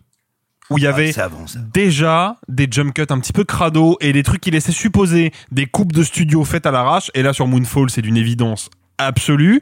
La deuxième chose, c'est que le film est pensé pour le marché chinois et clairement, parce qu'il est coproduit par les Chinois, il est coproduit par la Edge Brothers qui, de mémoire, euh, a produit les détectives D de Tsui Hark, Absolument. euh, qui sont pour le coup des chefs-d'œuvre, il faut les voir, surtout le 2 et le 3. On, on- Euh, on en parle de, tu parlais de montage et de coproduction. On en parle du fait qu'il y a clairement une relation lesbienne dans le film qui a été coupée au montage. Bien sûr, mais ça en fait partie en fait. C'est-à-dire que euh, bon, bon, Roland Emmerich c'est pas nouveau, c'est un cinéaste gay qui injecte euh, ça, son, son imaginaire homosexuel dans ses films. Si vous avez vu Independence Day, le moment où Jeff Goldblum et Will Smith reviennent de l'espace avec des gros cigares, je pense que vous voyez de quoi je parle. Euh, mais là, pour le coup, un, son film est complètement aseptisé, il y a aucune ambiguïté, il y a aucun discours. Encore une fois, Independence Day, moi je le tiens pour être l'un des films les plus antimilitaristes jamais réalisés à Hollywood. Et là, il y a, a que dalle en fait, c'est-à-dire qu'il y a zéro discours, il y a zéro relief politique, il y a zéro relief social, parce que Roland Emmerich n'est plus maître de son film. C'est-à-dire que pour moi, il fait le projet parce que ça lui plaît, parce qu'il a envie de le faire, parce qu'il s'accroche à cette idée, mais il n'a plus les mains libres. Ce qui explique un, une mise en scène complètement accessoire. Simon ou non, il y a un tout petit truc à dire. C'est pas tant qu'il a plus les mains libres à Hollywood, c'est que ça n'est pas un film hollywoodien, ça n'est pas un blockbuster. C'est un amoncellement de copro énorme. Et en réalité, ça peut paraître très paradoxal ce que je vais vous dire, mais c'est vrai. Comme Midway, c'est un film indépendant. Et autant sur Midway, il a réussi à avoir les mains libres. Là, c'est pas parce que Hollywood a été méchant et l'a coupé, c'est parce qu'il y a un tel montage tellement complexe que lui n'arrive pas à trouver sa place. Alors, je suis d'accord avec ça. C'était d'ailleurs le point. Tu as anticipé euh, mon point. C'est pas grave, Simon, je ne t'en veux pas. Euh... Il a juste brisé les genoux après l'émission. Voilà, mais ça se réglera en, en face to face. du voilà. En fait, moi, ce qui me chagrine beaucoup, c'est que ce film-là est une anomalie dans le mauvais sens du terme. C'est-à-dire que parfois, il y a des films qui sortent où on se dit, c'est pas possible que ce film-là soit aussi bien. Bah là, c'est l'inverse, quoi. C'est-à-dire que Roland Emmerich, qui réalise un film catastrophe, il nous a prouvé par le passé, avec le jour d'après, même avec 2012, qui est quand même pas un très bon film, mais qui a des moments de bravoure extraordinaires, il nous a prouvé que un, il était capable de filmer les catastrophes, deux, qu'il était capable de les inclure dans un scénario qui tenait la route, trois, qu'il était capable de s'en servir pour produire un discours. Et là, il y a rien. Il y a pas de discours, il y a pas de mise en scène, il y a pas de personnage. C'est une espèce de cahier des charges extrêmement lourd et pesant qui se déroule avec un manque d'aisance terrible. Moi, il y a une scène, tu parlais de la scène justement où, euh, où la Lune se rapproche trop près de la Terre, ce qui attire les océans vers le ciel, qui est quand même, hein, sur le papier, un concept absolument incroyable. Sauf que, et c'est là où le film me pose vraiment problème, c'est que cette scène-là est profondément incohérente. Pourquoi? Parce que Roland Emmerich fait du suspense, il crée du suspense autour d'une idée qui est simple, qui est que la fusée qui transporte Halle Berry et Patrick Wilson doit décoller et a du mal à décoller parce que la Lune attire l'eau de la Terre vers le ciel. Or, si la Lune attire l'eau de la Terre vers le ciel, techniquement, elle devrait attirer la fusée aussi. Donc la fusée devrait avoir plus de facilité à décoller et pas plus de difficulté. Parce que les autres objets métalliques sont attirés aussi. On oui, le voit, donc... En fait, la euh, gravité concerne tous les objets, y compris les fusées, donc ça ne fonctionne pas en fait. La tension générée par cette scène n'a pas de sens parce qu'elle est incohérente. Et c'est là où est l'échec du film. C'est-à-dire que quand on prend le jour d'après, par exemple, le jour d'après, c'est profondément anti-scientifique, d'un point de vue strictement scientifique, c'est du bullshit, mais dans le film lui-même, le film pose des règles qu'il s'acharne à suivre scrupuleusement. Et là, c'est pas le cas. C'est-à-dire que dans la même scène, il est capable de nous dire la gravité est réduite, donc l'eau décolle, et en même temps, la gravité est trop forte, donc la fusée a du mal à s'élever. Ça n'a pas de sens. Et c'est là où est tout le problème, c'est que bah en fait, il a perdu son savoir-faire. Il maîtrise plus le cinéma catastrophe qui a fait son succès. Et c'est dramatique. Vous l'aurez compris, on n'aime pas Boonfall, on vous encourage pas vraiment à le découvrir en salle parce que c'est quand même du Roland Emmerich au rabais. On va passer au dernier film du présent avant d'aller dans les en bref. Et le dernier film du présent s'appelle Mort sur le Nil.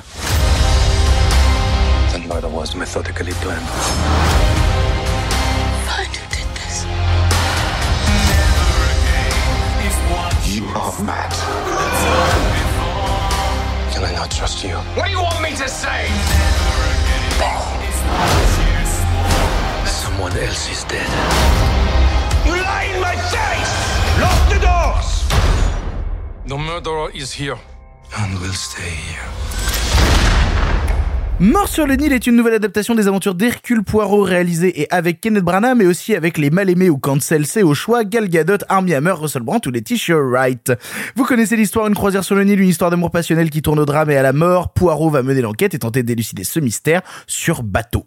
Alors je suis pas allé le voir parce que j'aime pas le cinéma de Kenneth Branagh et que je me doutais que ça ne servirait pas à grand chose et j'ai laissé Simon, Sophie et Alexis le regarder. Et c'est Alexis qui commence. Alexis, qu'as-tu pensé de ce Kenneth Branagh Poirot nouveau cru? Bah euh, moi déjà je vais compléter le bingo euh, pardon le cinéma pour ceux qui nous suivent sur Twitter en précisant d'où je parle. Allez. Euh, moi le cinéma de Kenneth Branagh c'est un cinéma à côté duquel je suis quasiment toujours passé à une exception près. Thor. Non. Alors oui Thor que j'aime au passage que j'aime plutôt bien. Oh là là, mais ça va pas. Voilà. Bah, c'est pas parce ça- que Marc est pas là que bon. hein. Ah, Ça fera plaisir à Arthur parce que d'habitude je clash le MCU en permanence. Le Thor de Kenneth Branagh, je le trouve pas Je crois dégueulasse. que même Arthur, il aime pas Thor. Euh, T'aimes bien les plans débulés, c'est ça. hein J'aime bien les beau. plans débulés. Euh, non, en fait, moi, il y a un film de Kenneth Branagh qui m'a vraiment intrigué quand j'étais adolescent. C'est le, c'est Frankenstein. Où vraiment, je suis tombé sur cette, euh, c'était une rediffusion à la télé, je ne sais plus sur quelle chaîne de la TNT, et je suis tombé sur le film et je me, suis- j'ai été vraiment surpris et décontenancé par le parti pris esthétique du film. Est- Baroque et gay. Exactement. Mais non, mais vraiment, c'est que, euh, en fait, j'ai été vraiment dérouté par le film au sens où à aucun moment j'avais anticipé l'histoire de Frankenstein sous cet angle. Donc Kenneth Branagh, ça a été un peu ce, ce- ce personnage parallèle de ma cinéphilie, à la fois avec son rôle de guide Harold Lockhart dans Harry Potter, et en même temps avec sa carrière de cinéaste, à côté de laquelle je suis toujours un peu passé, mais il m'a toujours intrigué. Manque de bol, euh, quand j'ai commencé à m'y intéresser, c'était avec Artemis Fowl. Donc je suis très vite redescendu. Oh putain, j'avais oublié que c'est lui qui avait réalisé Eh Artemis ouais, Fowl. c'est lui. Oh là, on l'avait déboîté à l'époque. C'est une énorme merde en même Je viens temps. d'avoir genre un, un C'est une flashback énorme de merde. guerre, quoi, tu vois, genre. Ah, c'était horrible Artemis Fowl. En fait, moi, ce qui, ce qui me, ce qui me pose problème avec Kenneth Branagh, c'est que je pense que c'est un mec qui réalise des films pour des mauvaises raisons. Alors que quand je vois Mort sur le Nil, je me fais exactement la même remarque que devant Le Crime de l'Orient Express, qui est un mauvais film, mais que je trouve quand même un cran au-dessus de Mort sur le Nil. C'est que je pense que ce qui l'intéresse, en tant que comédien et acteur tragédien britannique, ce qui l'intéresse, c'est le personnage d'Hercule Poirot.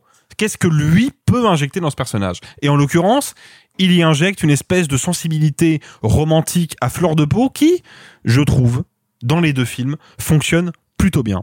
Le problème, c'est que c'est pas parce que tu as une idée de personnage que tu as les idées qu'il faut pour créer un film qui accompagne ce personnage. Et autant je suis vraiment premier degré touché par le personnage d'Hercule Poirot et par l'interprétation de Branagh, qui est par plein d'aspects outrancière, over the top, mais qui, je trouve, bah mine de rien, frappe assez juste, en fait. Autant je trouve les deux films, et notamment Mort sur le Nil, particulièrement laborieux. Déjà, c'est très moche, mais c'est affreusement moche. Je, je, je suis allé voir le film cet après-midi avec Sophie parce qu'on était tous les deux euh, en galère, on l'avait pas vu. Je, on était tous les deux d'accord pour dire que le film n'est pas terminé. D'un point de vue strictement technique, le film n'est pas fini. Il y a des fonds verts qui bavent, il y a des effets spéciaux qui ne fonctionnent pas, il y a des, des- notamment des travelling numériques qui sont, mais premier degré, vomitifs. Alors c'est très étrange parce que le film était censé sortir il y a un an, littéralement. Ah, mais il, avait été annoncé il y a un Alors- an et il a pris un an de plus pour sa sortie. Ah non, attends, rappelons-le, ça n'est pas étrange euh, face à la crise sanitaire et euh, sans même parler du cas Armie Hammer qui arrive presque, j'ai envie de dire, après cette question-là. Mais face à la crise sanitaire, euh, plusieurs studios, c'est arrivé notamment avec Wonder Woman 1984, on dit bah non, en fait, on sait qu'on perdra de l'argent quand on les sortira, donc on arrête la post-prod là où elle en est. Et c'est ce qui est arrivé Ah. sur ce film-là. C'est, pas un mais film c'est probablement ce qui est arrivé sur ce, sur ce film-là. parce Très que littéralement, il n'est pas fini. Le crime de l'Orient Express, par plein d'aspects, était déjà assez inesthétique, mais là, pour le coup, on est à un level, mais qui est, qui est, qui est sidérant. C'est-à-dire que moi, je, je reprends les mots de l'édito de, de Simon tout à l'heure. Si je suis dans la, dans la, dans la, dans la catégorie des, des spectateurs qui vont peu de fois au cinéma, et qui du coup n'ont pas de carte d'abonnement ou de tarif réduit, et qui du coup, à chaque fois qu'ils vont au cinéma, payent une somme quand même assez élevée, euh, je vais voir ce film-là, je suis littéralement victime d'une arnaque. C'est-à-dire que le film n'est pas terminé. Et ça, faut quand même le souligner, c'est dramatique. Les effets spéciaux, donc comme j'ai dit, ne fonctionnent pas. Ce qui est, à mon sens, encore pire. Et, ça, me, fait mal au cœur, mais là on a une espèce de trilogie, quoi. C'est-à-dire que Big Bug, Mort sur le Nil euh, et, euh, et Moonfall sont des films qui ne sont pas terminés, qui ne sont pas aboutis. En plus de ça, le film a une espèce d'approche entre guillemets fainéante de, de, de l'histoire d'Agatha. C'est-à-dire que qu'est-ce qu'il fait au final? Il reconstitue, euh, stricto sensu, l'histoire de Mort sur le Nil. Bon, qui- quiconque a déjà lu le livre, ou, comme c'est mon cas, vu l'adaptation de Guy Hamilton avec Peter Ustinov, sait où va l'histoire. Donc à partir du moment où le film est moche, et où on arrive à anticiper le scénario, ça devient une expérience d'ennui terrible. Et je rajoute juste un dernier point, et ça pour moi, c'est un peu la cerise sur le gâteau de merde euh, en ce qui me concerne.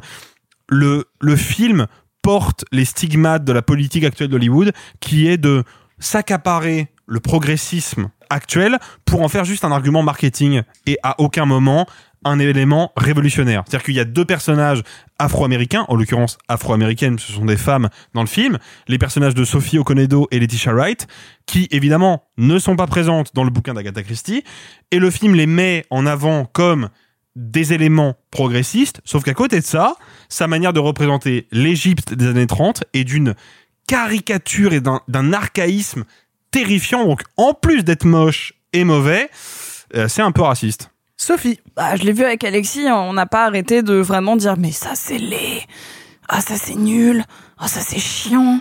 Et j'ai pas grand chose à dire sur le film. Moi, je, je connaissais pas l'histoire. Je fais partie des personnes qui n'ont pas lu le livre et qui n'avaient pas vu d'adaptation. Et j'aime bien le euh, le who done it quoi. Genre le euh, euh, tiens c'est un c'est un Cluedo. Enfin, je l'avais déjà dit pour Scream. C'est normalement un truc qui qui m'accroche assez rapidement. Là, j'en avais rien à foutre tellement les personnages sont assez au final peu incarnés.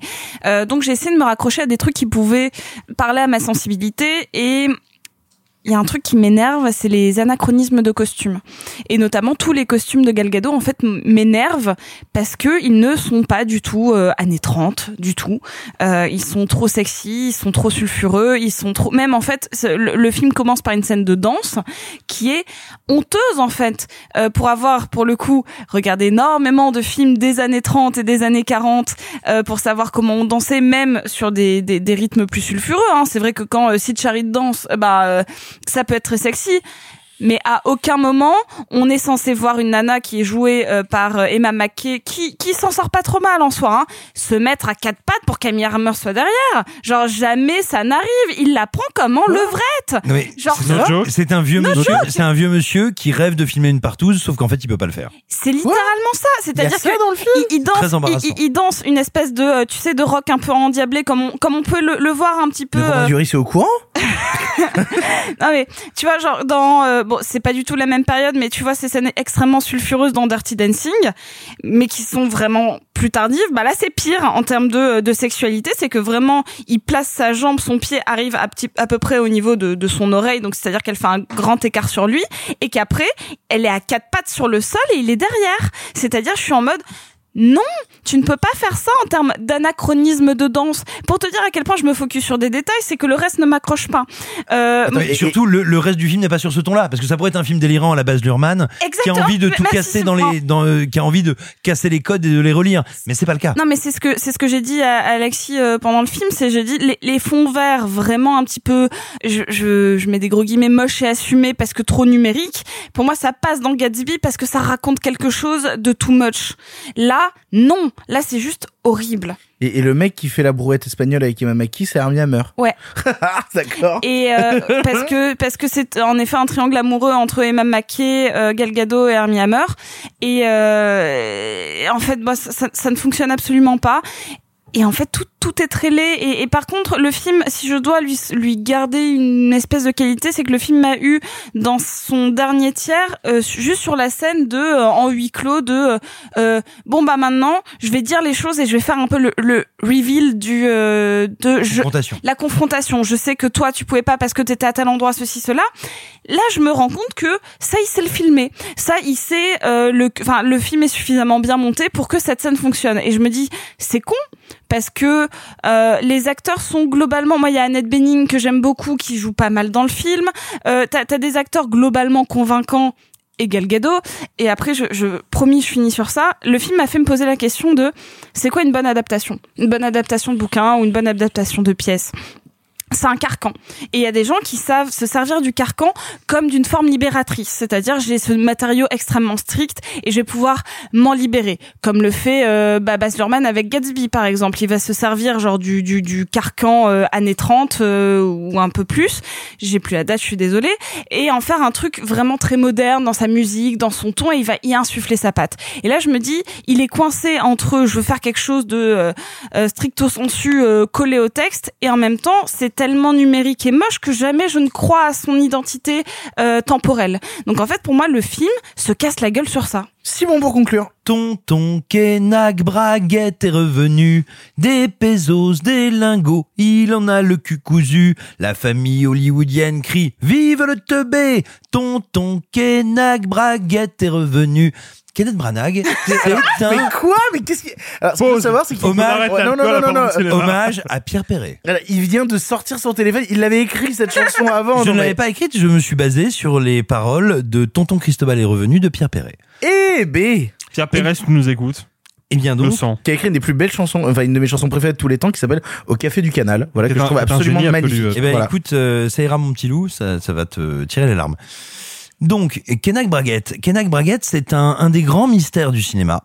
Parce que, pour une raison, pour ce que j'appellerais un mystère mystérieux, ben, il continue d'avoir une certaine aura. Et puis, régulièrement, t'as des gens qui disent, non, mais attends, attends, euh, Kenek, Kenek Braguette, euh, il en fait, hein, des trucs, euh, ça tient la route. Alors que bon, c'est quelqu'un qui a moins mal filmé Shakespeare que les autres, qui a salopé des blockbusters. Je veux dire, c'est Cadix du cinéma hollywoodien. C'est une espèce de, de type qui surjoue le fait d'être le surjouant, sachant jouer, ayant cet héritage du grand classicisme shakespearien. Enfin, en gros, Kenak Braguette, c'est une sorte de Fabrice Lucinul. Et, et c'est véritable. Oh là là Et c'est véritablement, encore une fois, ce qui se passe avec ce film. J'en resterai là. Et alors, en toute honnêteté, c'est aussi un truc que j'ai dit au cercle, mais j'ai pas mieux. J'ai pas de meilleure analyse après ce que vous avez dit du film. Tu vois, je vais pas euh, vous reparaphraser, etc. Je préciserai juste avant, tout simplement, un film aussi indigent techniquement ne mérite pas l'analyse. En fait, quand je vois le film, je dis non, tu ne mérites pas l'analyse. J'ai pas envie de réfléchir sur toi, comment tu as été fait, pourquoi, comment, etc.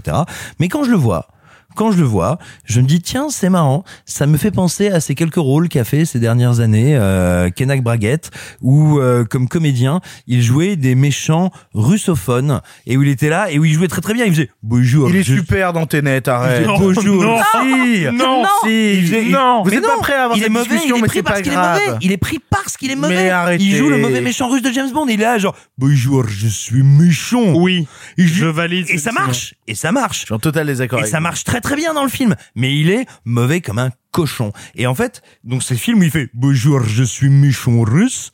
Et là, il a fait bonjour, je vais faire film Hercule Poirot.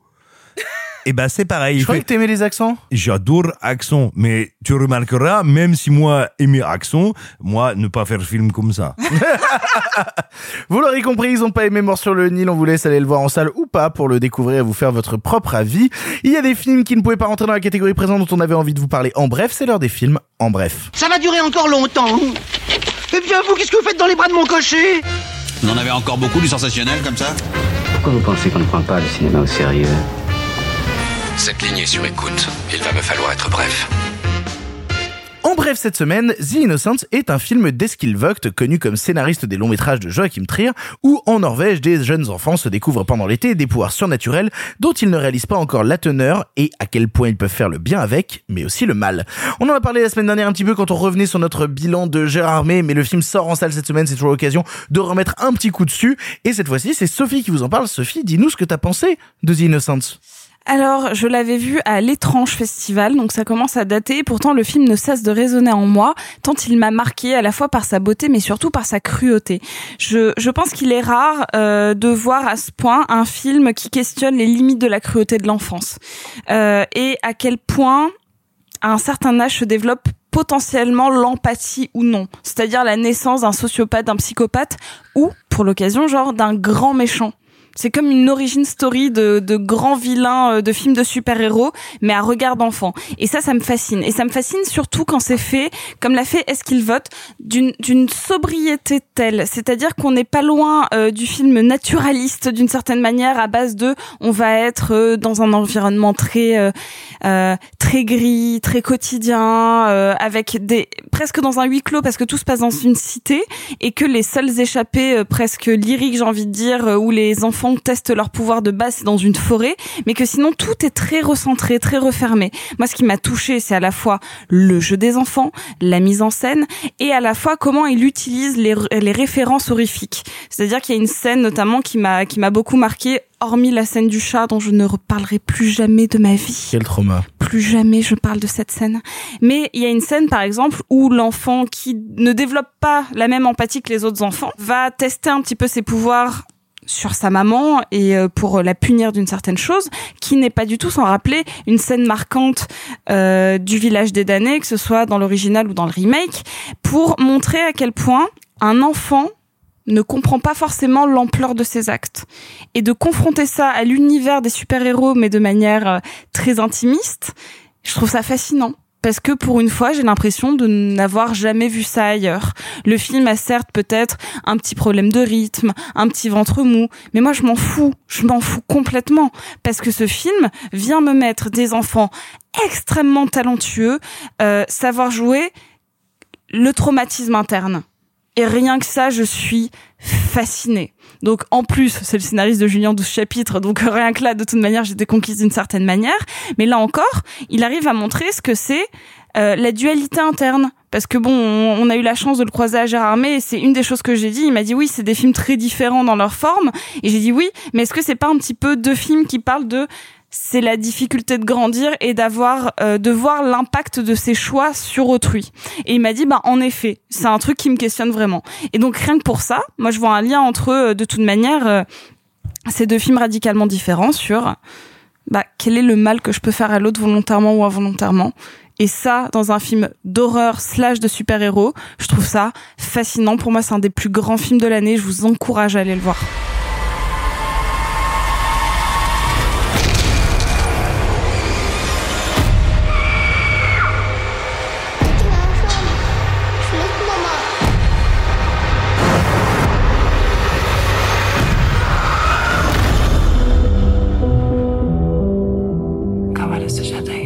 Conclure les en bref, La disparition est un documentaire de Jean-Pierre Posy qui suit le dessinateur de BD Mathieu Sapin qui, réalisant un ouvrage pour les 40 ans de l'élection de Mitterrand, décide de s'intéresser à l'histoire du Parti Socialiste et de comment la gauche a pu en arriver là.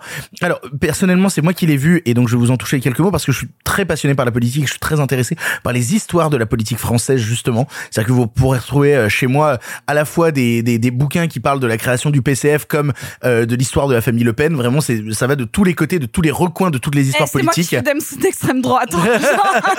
Sophie Grèche, vous avez refusé le- votre partenariat à, à- à Marine Le Pen Oui. pour le donner à Éric Zemmour. Oui. Vous n'avez pas honte Non. Et ben là, du coup, euh, la disparition, c'est un film qui euh, va raconter un petit peu, en tout cas, qui va essayer d'analyser qu'est-ce qui est devenu le Parti socialiste et pourquoi le Parti socialiste aujourd'hui est ce qu'il est, à savoir un parti quasiment décédé. On le voit revenir de ses cendres un petit peu à travers euh, l'apparition d'Anne Hidalgo pour euh, les présidentielles, mais ce n'est plus le Parti socialiste de Mitterrand, ce n'est même plus le Parti socialiste de l'époque des primaires avec François Hollande, etc. C'est un parti qui est mort, et c'est d'ailleurs la première scène du film, un parti qui est en train de déménager de la rue de Solferino, et où Mathieu Sapin est avec euh, Julien Drey. avec Julien Drey exactement, est avec Julien Drey qui va tout au long du film lui raconter l'histoire en partant justement de tous les grands moments de l'histoire du Parti socialiste, donc l'élection de Mitterrand, la carrière de Mitterrand, euh, la, la période où Jospin était Premier ministre, la période où Hollande était président, et puis même la campagne de Ségolène Royal. Et c'est passionnant. Je trouve ça vraiment passionnant en termes de pure histoire parce qu'on a des témoignages de gens qui sont très bruts, c'est-à-dire que bah, euh, Julien Drey par exemple, il était surnommé le Baron Noir, s'il y a une série qui s'appelle Baron Noir avec Cadmerade, c'est pas pour rien, ça vient de Julien Drey. Donc vous imaginez les histoires qu'il peut avoir à raconter sur les intrications politiques. Et puis de la même manière, on a le conseiller publicitaire de François Mitterrand qui est là pour te raconter comment ils ont vendu l'image de François Mitterrand pendant des années et comment ils en ont fait un président. Et c'est passionnant de l'entendre parler parce qu'il est vraiment dans sa ferme décontracte et il dit oh bah c'était une merde et on a été là pour euh, pour le mettre un peu en avant quoi. Il y a plein de choses absolument passionnantes qui sont racontées dans l'histoire, ça dure une heure et demie, ça passe tout seul et, c'est assez intéressant en fait de voir que l'idée principale de ce documentaire, la disparition, et c'est pour ça que c'est un produit de cinéma très intéressant parce que ce serait juste un documentaire, c'est une fiche Wikipédia, ça m'intéresserait pas, on lirait un bouquin. C'est qu'en fait, tous les gens qui interviennent dans le film, que ce soit Julien Drey, que ce soit le conseiller de François Mitterrand, que ce soit même Laura Adler euh, de, de, de France de, ah, de France Culture, non, je l'ai pas? Euh, elle est passée de France Culture à France Inter, de Radio France, tout de ça. Radio France, exactement. Laura Adler qui vient de parler, ne se rendent pas compte qu'à chaque fois qu'ils parlent de figure du Parti Socialiste, ils parlent d'image. Ils ne parlent jamais de programme, ils parlent jamais de vraies décisions politiques. J'ai l'impression que le politique est continuellement abstrait. Ce sont des gens qui commentent de la création d'images, de la création de mise en scène. En fait, plus que raconter l'histoire du Parti Socialiste, j'ai l'impression d'en voir son making-of j'ai l'impression de voir la manière dont on a mis en scène un parti qui n'était que de l'image. Et dès l'instant où il se retrouvait au pouvoir, et ben du coup, l'image ne pouvait plus devenir être politique. Et donc l'être politique, forcément, se cassait la gueule et décevait, comme à l'époque la politique de, euh, de Mitterrand a déçu, comme la politique de Hollande a déçu, et comme le film a l'impression de le dire à certains instants, le seul dont euh, que Mélenchon adorait, c'était Lionel Jospin, et Mélenchon était un pro-Jospin. Cela voulait-il dire que Jospin était le seul à avoir un programme politique, c'est un débat plus large qui ne concerne pas le film. Mais c'est intéressant de voir à quel point justement c'est un film qui commente l'image du Parti socialiste, d'un parti décédé. J'ai l'impression de voir une nécro en fait, une nécro making of d'un film disparu. Ce film c'était le Parti socialiste et c'est passionnant de regarder la disparition et d'essayer de comprendre comment il est devenu ainsi. Je crois Simon, tu avais un petit truc à rajouter en plus. Un petit truc à, rajouter en plus, oui, parce que euh, moi je tiens à remercier euh, Clarisse du Public System qui m'a dit regarde-le, mate-le, ça va t'intéresser. Moi j'avais peur d'y aller parce que le film fait 1h25 et il retrace 40 ans d'histoire politique. Je me dis en 1h25 tu peux pas retracer 40 ans d'histoire politique. Et effectivement tu ne peux pas.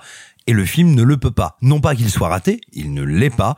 C'est un film, je ne sais pas si c'est volontaire ou involontaire, donc je vais pas faire de procès d'intention ou euh, de tressage de louange, mais c'est un film sur le hors-champ.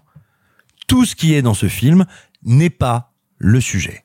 Parce qu'en réalité, la disparition, ce que ça nous dit, c'est que le Parti socialiste n'est jamais apparu. D'ailleurs, à mon sens, il y a un truc très révélateur, c'est qu'on ne nous parle pas de la naissance du Parti socialiste, on ne nous parle pas de la transformation de la SFIO en PS, on part directement de l'élection de François Mitterrand. En fait, on parle des victoires, on parle des victoires et des différentes victoires qui ont amené aux défaites. On parle des dates et en fait, ce qui se passe, c'est qu'on se retrouve, comme tu l'as très bien dit, avec des gens qui ne parlent que d'images.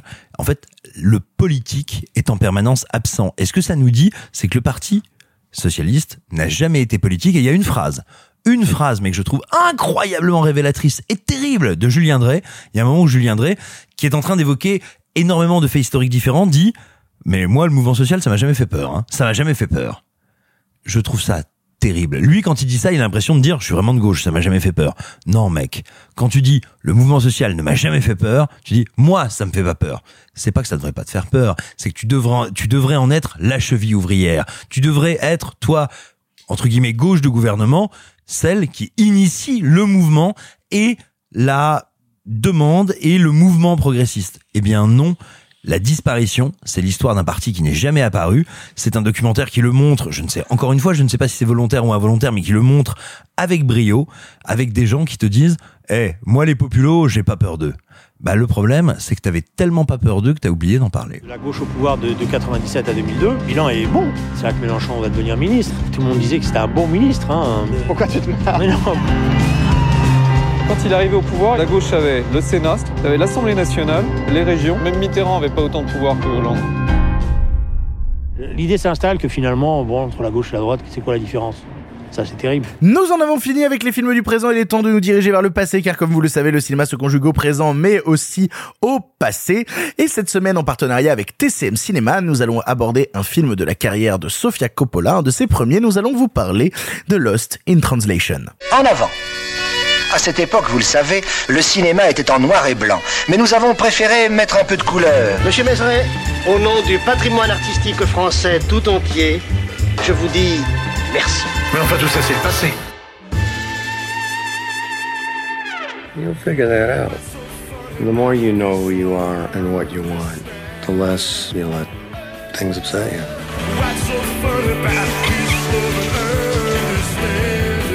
You really are having a midlife crisis, huh?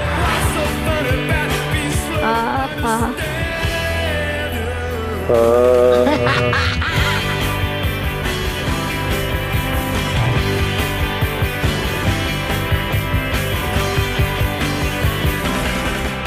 Lost in Translation est un film réalisé par Sofia Coppola avec Scarlett Johansson et Bill Murray sorti en 2004. Il nous raconte l'histoire de Bob Harris, un acteur sur le déclin qui se rend à Tokyo pour tourner un spot publicitaire. Il a conscience qu'il se trompe, qu'il devrait être chez lui avec sa famille, jouer au théâtre, mais il se perd dans cette ville, ville où dans le même hôtel se trouve Scarlett Johansson qui elle ne se sent pas non plus très très à l'aise dans son couple.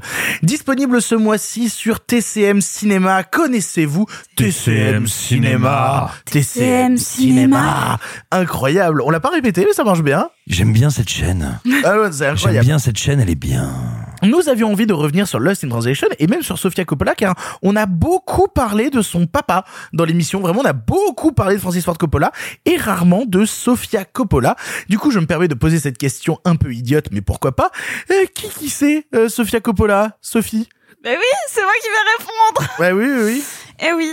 Alors, Sofia Coppola, comme vous pouvez vous en douter, si vous ne le saviez pas, c'est la fille de, bah, de Francis Ford Coppola. Quoi? Eh oui. Mais c'est incroyable ce que tu dis. C'est la sœur de Roman Coppola. Mais c'est dément C'est incroyable. C'est la cousine de Nicolas Cage, de Robert Carmine et de Jason Schwartzman.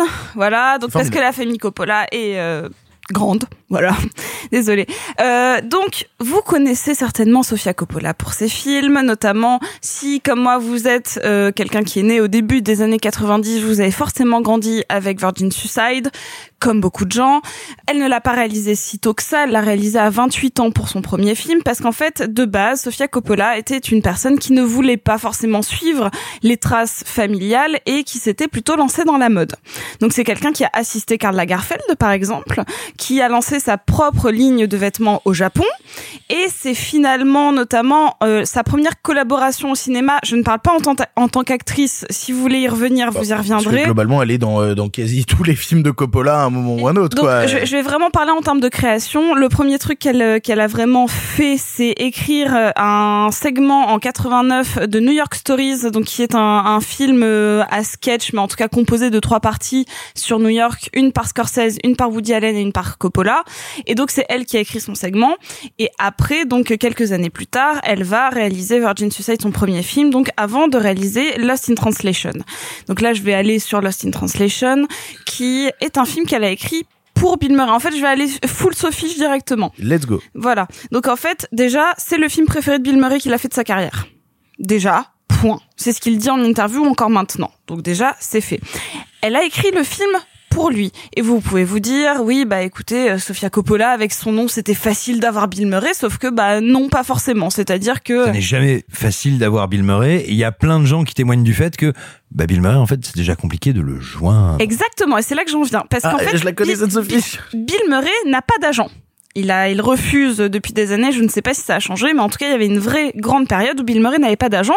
Donc, si tu voulais le contacter, il fallait trouver son contact direct, donc par mail ou par numéro de téléphone ou autre. Donc, en fait, Sofia Coppola avait un ami qui bossait avec Wes Anderson, avec qui Bill Murray avait déjà travaillé, donc elle lui a laissé un mail et juste un message sur sa boîte vocale. Sauf qu'elle avait dit elle-même, je ne ferai pas ce film si je n'ai pas Bill Murray. Je préfère ne pas le réaliser du tout. Elle avait déjà fait Virgin Suicide, elle aurait pu passer à autre chose. Son film d'après étant Marie-Antoinette qu'elle fera quelques années plus tard. Et en fait, donc Bill Murray a accepté ce film qui était fait pour lui. Qu'est-ce que c'est euh, Lost in Translation? C'est malgré tout un assez petit film puisqu'il n'a coûté que 4 millions de dollars. Vous pouvez vous dire c'est déjà une somme, mais en réalité c'est pas tant que ça.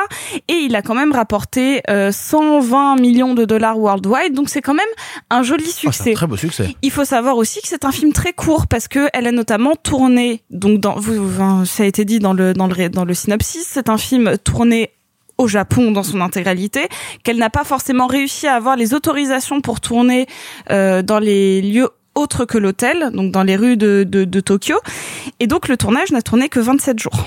Que, euh, oui, Euh, pour vous donner un ordre de très grandeur, court. c'est très court. très court, c'est et notamment pour, pour un du film cinéma américain. américain. pour du cinéma français actuellement, c'est limite une moyenne. hein. Ah, non, c'est pas vrai. Non, non, 27 jours, c'est- pas une moyenne. non, la, moyenne est au double. La moyenne est au Non, double. il y a tellement de films français qui se tournent à 30 jours, Simon. Non, Non, non, mais on parle d'américain. Et non. puis non. euh, Non, les tout petits films À titre- se tournent à 30 jours, mais ça n'est pas la moyenne des films. À titre d'information, mon stage de fin d'année euh, d'é- d'études de cinéma, c'était sur une comédie française avec Michael Youn, que je salue s'il nous écoute, euh, qui s'est tourné sur deux mois. C'est lequel? C'est Christophe. Mince. Pierre Dudan. Dra- Très bien. Voilà, avec Michael Youn et Ah, le Simon sur le chanteur euh, Non. Est-ce qu'on peut revenir oh. sur Sofia Coppola Eh ben, sachez, et c'est ma, je pense, dernière Sophiche. Oupsie. je crois déjà, euh, à part que elle avait laissé euh, full impro euh, sur marqué dans le scénario qu'il y avait des moments d'impro euh, faits, euh, notamment quand euh, Johansson euh, parle de messages ou autre, c'était des trucs où il y avait marqué impro comédien. Et ça, je trouve ça un peu mignon. Sachez que c'est la seule nomination aux Oscars de Bill Murray. Sérieux, il en a jamais eu d'autres? Non, c'est sa seule nomination. Même pas, il l'a pas gagné hein, parce que le film a quand même eu l'Oscar du meilleur scénario. Mais Bill Murray, c'est sa seule nomination aux Oscars pour un lead rôle. Mais C'est un scandale. Bah oui. Mais est-ce que ça veut dire encore une fois que les Oscars ne respectent que les films quand ils virent vers le dramatique et pas les comédies? Euh, Mais non, pas- non, mais c'est déjà- pas, mais c'est pas une comédien. Attends, d'une, il respecte le succès. Il respecte pas le succès, il respecte pas le genre, il respecte le succès. Si demain, un porno gonzo fait 2 milliards de dollars, il aura des Oscars. Bah non, c'est pas vrai. Sinon, Spider-Man No Way Home serait euh, serait aujourd'hui euh, nommé dans plein de Mais, catégories. mais attends, attends, mais attends les Oscars techniques, faut. Voilà. Oui, mais- mais Attends les Oscars Il, techniques. il est nommé aux Il- Oscars il- des meilleurs effets spéciaux, ça oui, veut dire que tout il- est possible. Il est Et nommé. il va l'avoir. Il est nommé dans une seule catégorie. Et Oui, il mais l'aura. Et il l'aura. Mais, mais parce que, bah attends, parce que tu as aussi toujours des épiphénomènes. Et pour en terminer avec ça, typiquement, le cinéma de super-héros est vu par une partie de l'industrie comme une menace. C'est la raison pour laquelle que. Mais c'est un épiphénomène. Je vais revenir sur euh, Lost in Translation. C'est marrant en fait qu'on parle de celui-ci parce que moi j'ai beaucoup plus grandi justement avec Virgin Suicide qu'avec Lost in Translation parce que Virgin Suicide me parlait un peu dans sa mélancolie.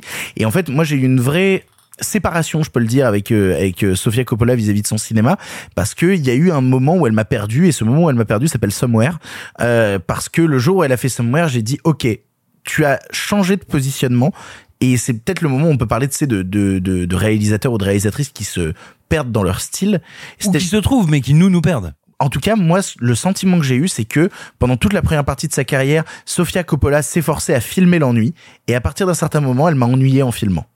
Ce qui, du coup, m'a repoussé. Parce que c'est très compliqué de filmer l'ennui sans ennuyer le spectateur, de réussir justement à tenir des personnages, à tenir un parcours, à réussir à tenir l'attention du spectateur tout en te disant clairement moi mon cinéma ce qu'il raconte ce sont des personnages qui sont perdus qui sont en perdition qui sont des personnages qui ne savent pas ce qu'ils vont vivre qui s'emmerdent. Et littéralement c'est ça le in translation. C'est Scarlett Johansson qui s'emmerde dans son couple elle est avec Giovanni Ribisi et ça marche pas. C'est Bill Murray qui s'emmerde à Tokyo qui est perdu qui ne comprend rien à ce qui passe qui peut donner deux trois scènes comiques mais c'est vraiment pas le nerf de la guerre hein. c'est sinon c'est vraiment juste un mec qui est déprimé qui a oublié de souhaiter le joyeux anniversaire de ses gamins. Il y a quand même tout un truc très triste euh, là-dedans. C'est une vraie mélancolie. Et c'était la même chose sur Virgin Suicide qui était passionnant parce que en plus tu voyais l'ennui à travers les personnages des gamins qui eux étaient très actifs et voyaient des gamines à l'intérieur de cette baraque qui étaient prises d'une énorme mélancolie. Donc t'avais tout ce truc là qui était fascinant. Et puis elle arrive à Somewhere à un moment. Et Somewhere moi dès la scène d'intro où elle te filme cette bagnole qui tourne en boucle pendant 10 minutes j'ai envie de me défenestrer.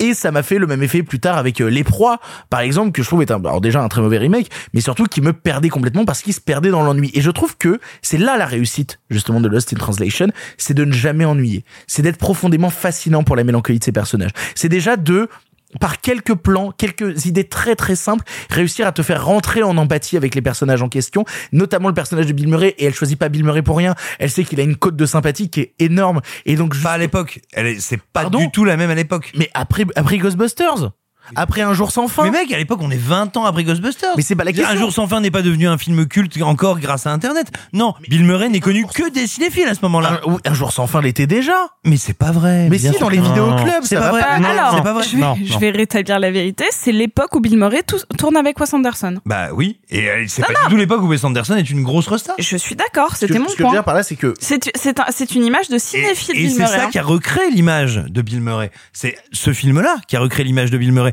Mais Bill Murray n'est pas du tout une grosse resta à ce moment-là. je sais pas moi, à 4-5 ans, je m'étais déjà en book Ghostbusters, donc peut-être biais, biais de déformation. En tout cas, une chose est sûre, il y a un truc qui fait que naturellement Bill Murray attire la sympathie et euh, Scarlett Johansson aussi parce que t'as envie de l'aider. Tu la vois qu'elle est pas à l'aise dans son couple, tu sais qu'elle est perdue. Et quand tu vois ces deux personnages qui ont une profonde mélancolie se rencontrer, interagir et soudainement essayer de se créer une forme de bonheur ensemble euh, où il y a justement cette fin qui est sujette à débat, à plein, à plein de, de questionnements que ce soit. Moi, j'aime beaucoup justement la beauté de leur relation tout le long, qui est toujours sur le fil d'une véritable tendresse qui pourrait basculer, mais qui est surtout un véritable moment où les personnages sont dans un univers qui est incompréhensible et littéralement qui est incompréhensible parce qu'il a des racines même. On pourrait remonter à des choses très très loin sur les dissensions entre l'Amérique et le Japon et le fait que ils sont de toute manière inconciliables de par les souvenirs de la Seconde Guerre mondiale. C'est normal si les Japonais ne parlent pas bien anglais. Il y a toujours ces traumatismes de la Seconde Guerre mondiale qui restent et qui est que la culture anglo-saxonne n'arrive pas jusqu'au Japon dans le dialogue et dans la parole. Et c'est pour ça que quand tu vas au Japon et que tu parles anglais, t'es quand même paumé. Euh, Il y a vraiment ce truc de vous êtes dans un univers qui est incompréhensible et vous êtes les deux seules personnes qui à un instant T peuvent vous comprendre. Et je trouve ça profondément touchant, profondément fascinant, profondément beau. Et je trouve que c'est ce moment-là où Sofia Coppola arrive à faire quelque chose de très très fort. C'est qu'à travers l'ennui de ses personnages, elle raconte surtout une rencontre, une beauté, une fusion, et pas juste un ennui. Et c'est là le moment où dans sa carrière, elle me semble la plus pertinente. Moi, en fait, euh, je, je, je suis un peu dubitatif sur le cinéma de Sofia Coppola de manière générale. J'aime bien euh, Virgin Suicide. J'aime beaucoup Lost in qui est probablement le film de Coppola que je préfère. Euh, je suis moins euh, séduit par la suite de sa filmo. Je précise que je n'ai vu. pas vu Je n'ai pas vu Marie-Antoinette. et vraiment très, qui est très mésestimé et assez passionnant. Certes, mais moi, je- j'ai un souvenir douloureux des proies, par exemple. Euh, mais c'est c'est vraiment pas bien les proies. ah, c'est pas bien. C'est le seul film où j'ai vraiment ressenti une amputation, celle de mon cerveau. Ouais, c'est, c'est, c'est dur. Hein. Les proies de Coppola, c'est dur. Moi, en fait, moi, ce que j'aime dans, dans Lost in Translation, c'est que, pour moi, déjà, c'est une vraie comédie romantique. Au sens strict du terme.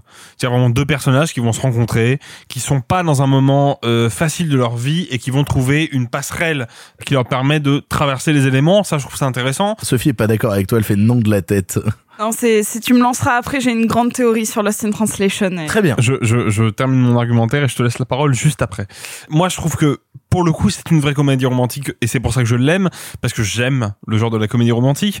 Moi, surtout, ce qui me touche particulièrement dans le film, c'est une idée de mise en scène très simple mais absolument passionnante qui est de toujours mettre les personnages en relation avec l'espace, en relation avec le décor. C'est ça que je trouve fascinant.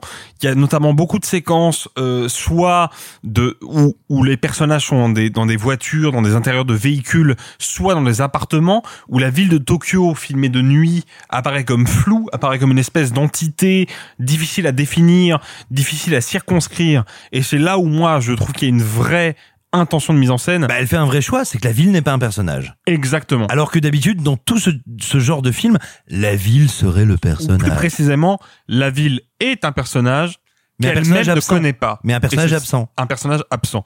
Et c'est là où ça devient très intéressant. En plus, il y a une espèce de mise en abîme sur les comédiens, en fait, sur le- la manière dont les comédiens vont jouer leur rôle. Euh, je pense notamment au fait que Scarlett Johansson, au moment où elle commence euh, Lost in Translation, n'est pas une star à proprement parler, c'est une jeune actrice qui a été repérée par le film de Robert Redford, L'homme qui murmurait à l'oreille des chevaux, euh, et qui étant en quête d'une place dans le monde d'Hollywood, comme son personnage est en quête d'une place dans le monde de la photographie et de manière générale de la bourgeoisie expatriée qu'incarne son, petit ami joué par euh, Giovanni Ribisi.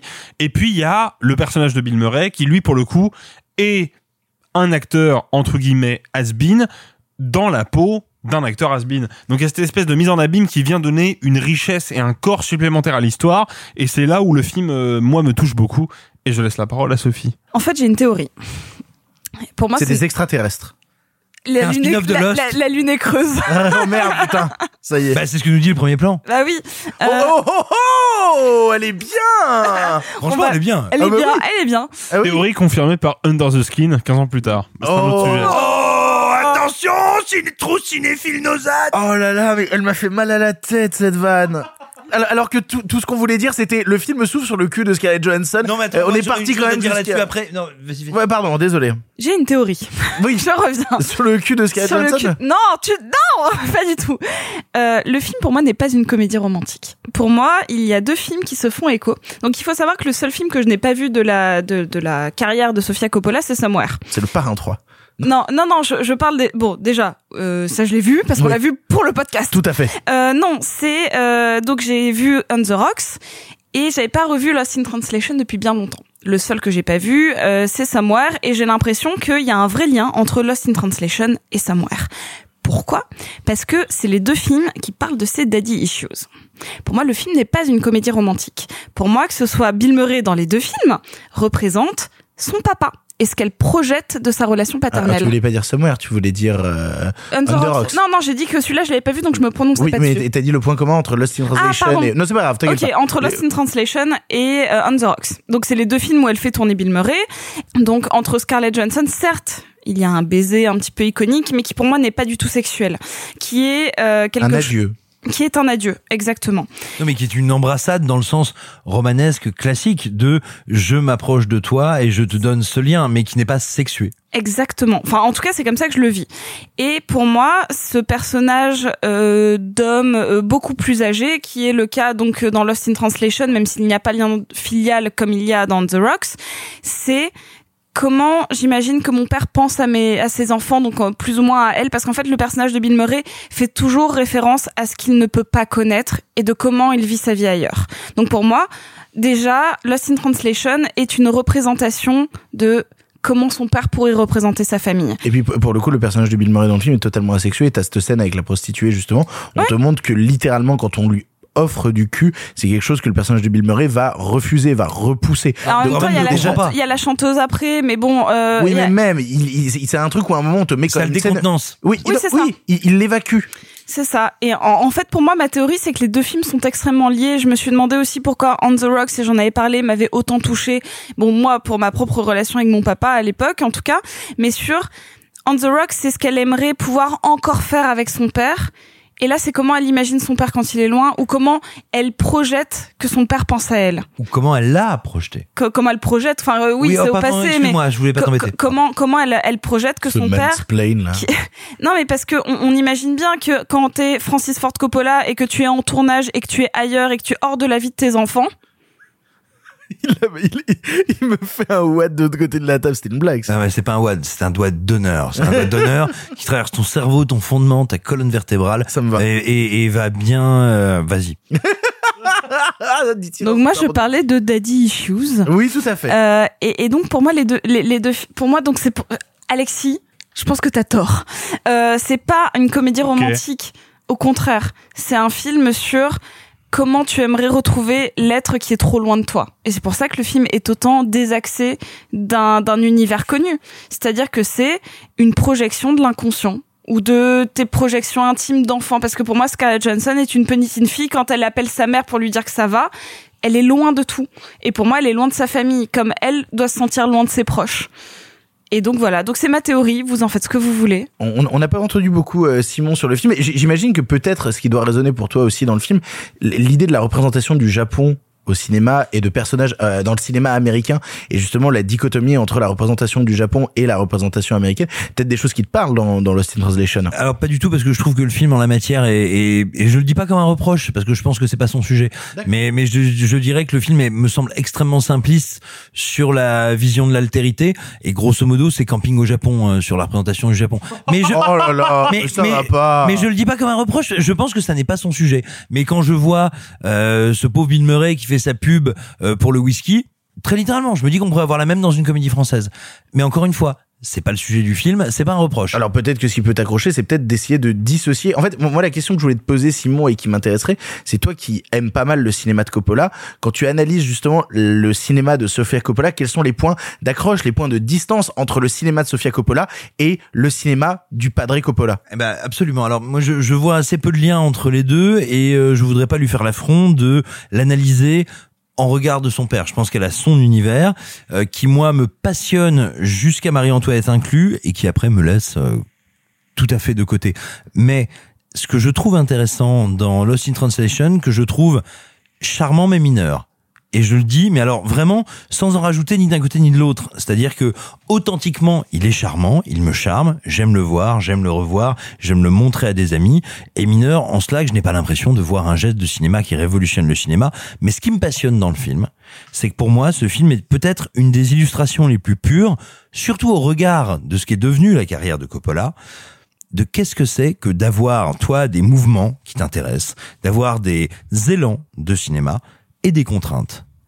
Ces contraintes, ces contraintes en termes de budget, de possibilités, de casting, de ce qu'elle peut faire pour que son film soit produit et soit vu, c'est d'en faire, sinon une comédie romantique, en tout cas une comédie de la rencontre ou un romanesque de la rencontre, d'en faire un film dans lequel elle va quand même mettre son style. Et donc, qu'est-ce que ça donne? Bah, Ça donne à la fois ce film qui a des gags ou des scénettes que je trouve à la fois très bourrine sur la différence entre américains et japonais et vraiment Oui, mais elle les évacue très rapidement, celle-là, à la limite. oui mais il y en a plein mais attends mais je dis pas ça comme un reproche je dis pas du tout ça comme un reproche mais qui Mais sont elle- très fonctionnels Oui, mais elle pourrait les laisser traîner longtemps. Non, la scène notamment où il va chez le présentateur télé, ça pourrait durer une éternité. Attends. Elle l'évacue assez rapidement. tu vas voir ce que je veux dire c'est que en gros il y a toute une partie de la construction du film qui fonctionne qui marche et qui est charmante mais que je trouve très fonctionnelle genre oh là là nous sommes tous les deux dans un milieu qui est l'altérité qui est difficile et on se rapproche c'est très bien fait mais c'est très fonctionnel et là-dedans il y a des petites choses qui dissonnent. On a plaisanté un peu, hein, on a rigolé, on a dit oh là là, le plan sur les fesses de Scarlett Johansson. Mais il faut s'arrêter sur ce plan. C'est pas anodin. Et vraiment, je le dis sans plaisanter le moins du monde.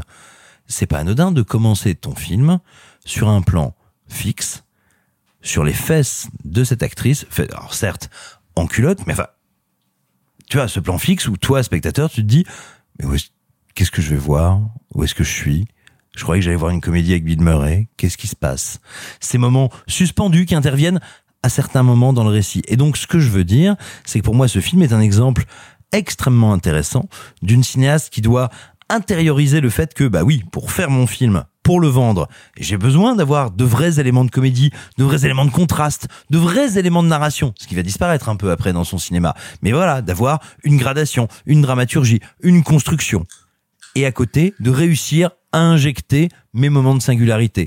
Que seront cette fin, ce baiser? Et pour moi, ce film, c'est le dialogue d'une cinéaste entre ses désirs et ses obligations. Et ça, je trouve ça très intéressant. Vous pensez qu'il vaut mieux se lancer dans la carrière de Coppola avec euh, Virgin Suicide ou avec euh, Lost in Translation Virgin Suicide. Virgin Suicide plus accessible. Clairement. Je suis assez d'accord. Je, je pense qu'il est plus Le, accessible. le film a quand même vachement vieilli, Virgin Suicide, pour l'avoir revu un certain nombre de fois. C'est une autre jeunesse. C'est une... Non, une autre manière de la raconter. Une autre manière de la raconter, c'est exactement ça. Et puis il y a des vrais soucis de rythme, mais c'est pas grave parce que c'est un premier geste cinématographique qui est grand par ses erreurs.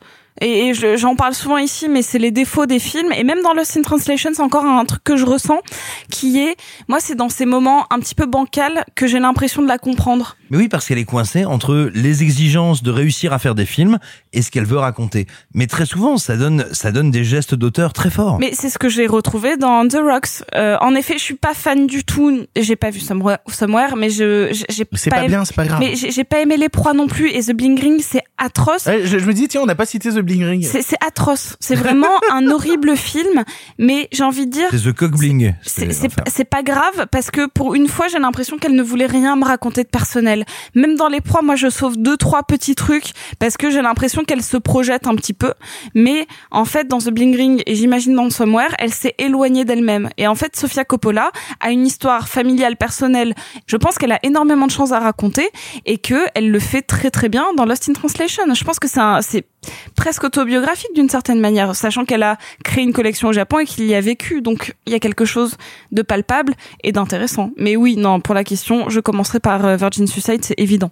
C'est ainsi que se termine ce 78e épisode de Pardon le cinéma. 78, James Bond en 78, Alexis Euh, y en a pas. Ah putain. Y en a pas, mais par- 77, c'est un an après Star Wars et tous les puceaux Bah, mais qui tu l'as allaient déjà saloper fait. la vie Tu l'as étaient déjà fait la jeunes. semaine dernière Bah, Star Wars Alors, Star Wars, ça a duré des années, mec. si je puis, me- si je puis me permettre, en 77, il y avait un James Bond, l'espion qui m'aimait, qui est vraiment un bon James Bond en plus.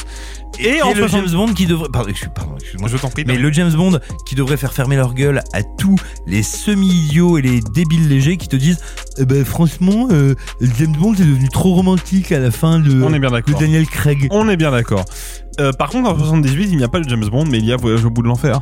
Ah Et il faut Michael voir, Cimino. il faut voir Voyage au bout de l'enfer. Michael Cimino, l'année du- on vous parlait de l'année du dragon la semaine On dernière. aura l'occasion sûrement d'en reparler un jour. Ah oui, il Je faudra. remercie les gens autour de la table d'avoir participé à cette émission. Merci beaucoup Alexis. Merci, je suis, merci, je suis exténué. Mais moi merci. aussi je suis épuisé. Il est minuit et demi pour vous donner Voilà. une idée. Il est très tard. Merci beaucoup Sophie. Je suis contente d'être venue. Mais oui, on a fait moins de... Non, en fait non, on n'a pas fait moins de blagues déplacées. Non, ça a été... euh, Non, non, non, non, vous avez été atroce. On a été horrible. Euh, et merci beaucoup Simon. Merci beaucoup, mon amour, j'arrive, euh, ton anniversaire n'est pas fini. On se retrouve la semaine prochaine, on vous parlera de Uncharted, on vous parlera d'un autre monde de Stéphane Brisé, on vous, parlera, on vous parlera même de Massacre à la tronçonneuse sur Netflix. Ça va être une belle aventure que la semaine prochaine. Ah, et je vous dis le film du passé d'avance, comme ça au moins vous le saurez et vous allez avoir un peu la hype parce que les gens sur Twitter nous cassent les bonbons en disant Euh, vous parlez très rarement de cinéma asiatique La semaine prochaine, on parle de John Security Area. Allez, salut, salut les copains. Arrêtez, j'en suis fini.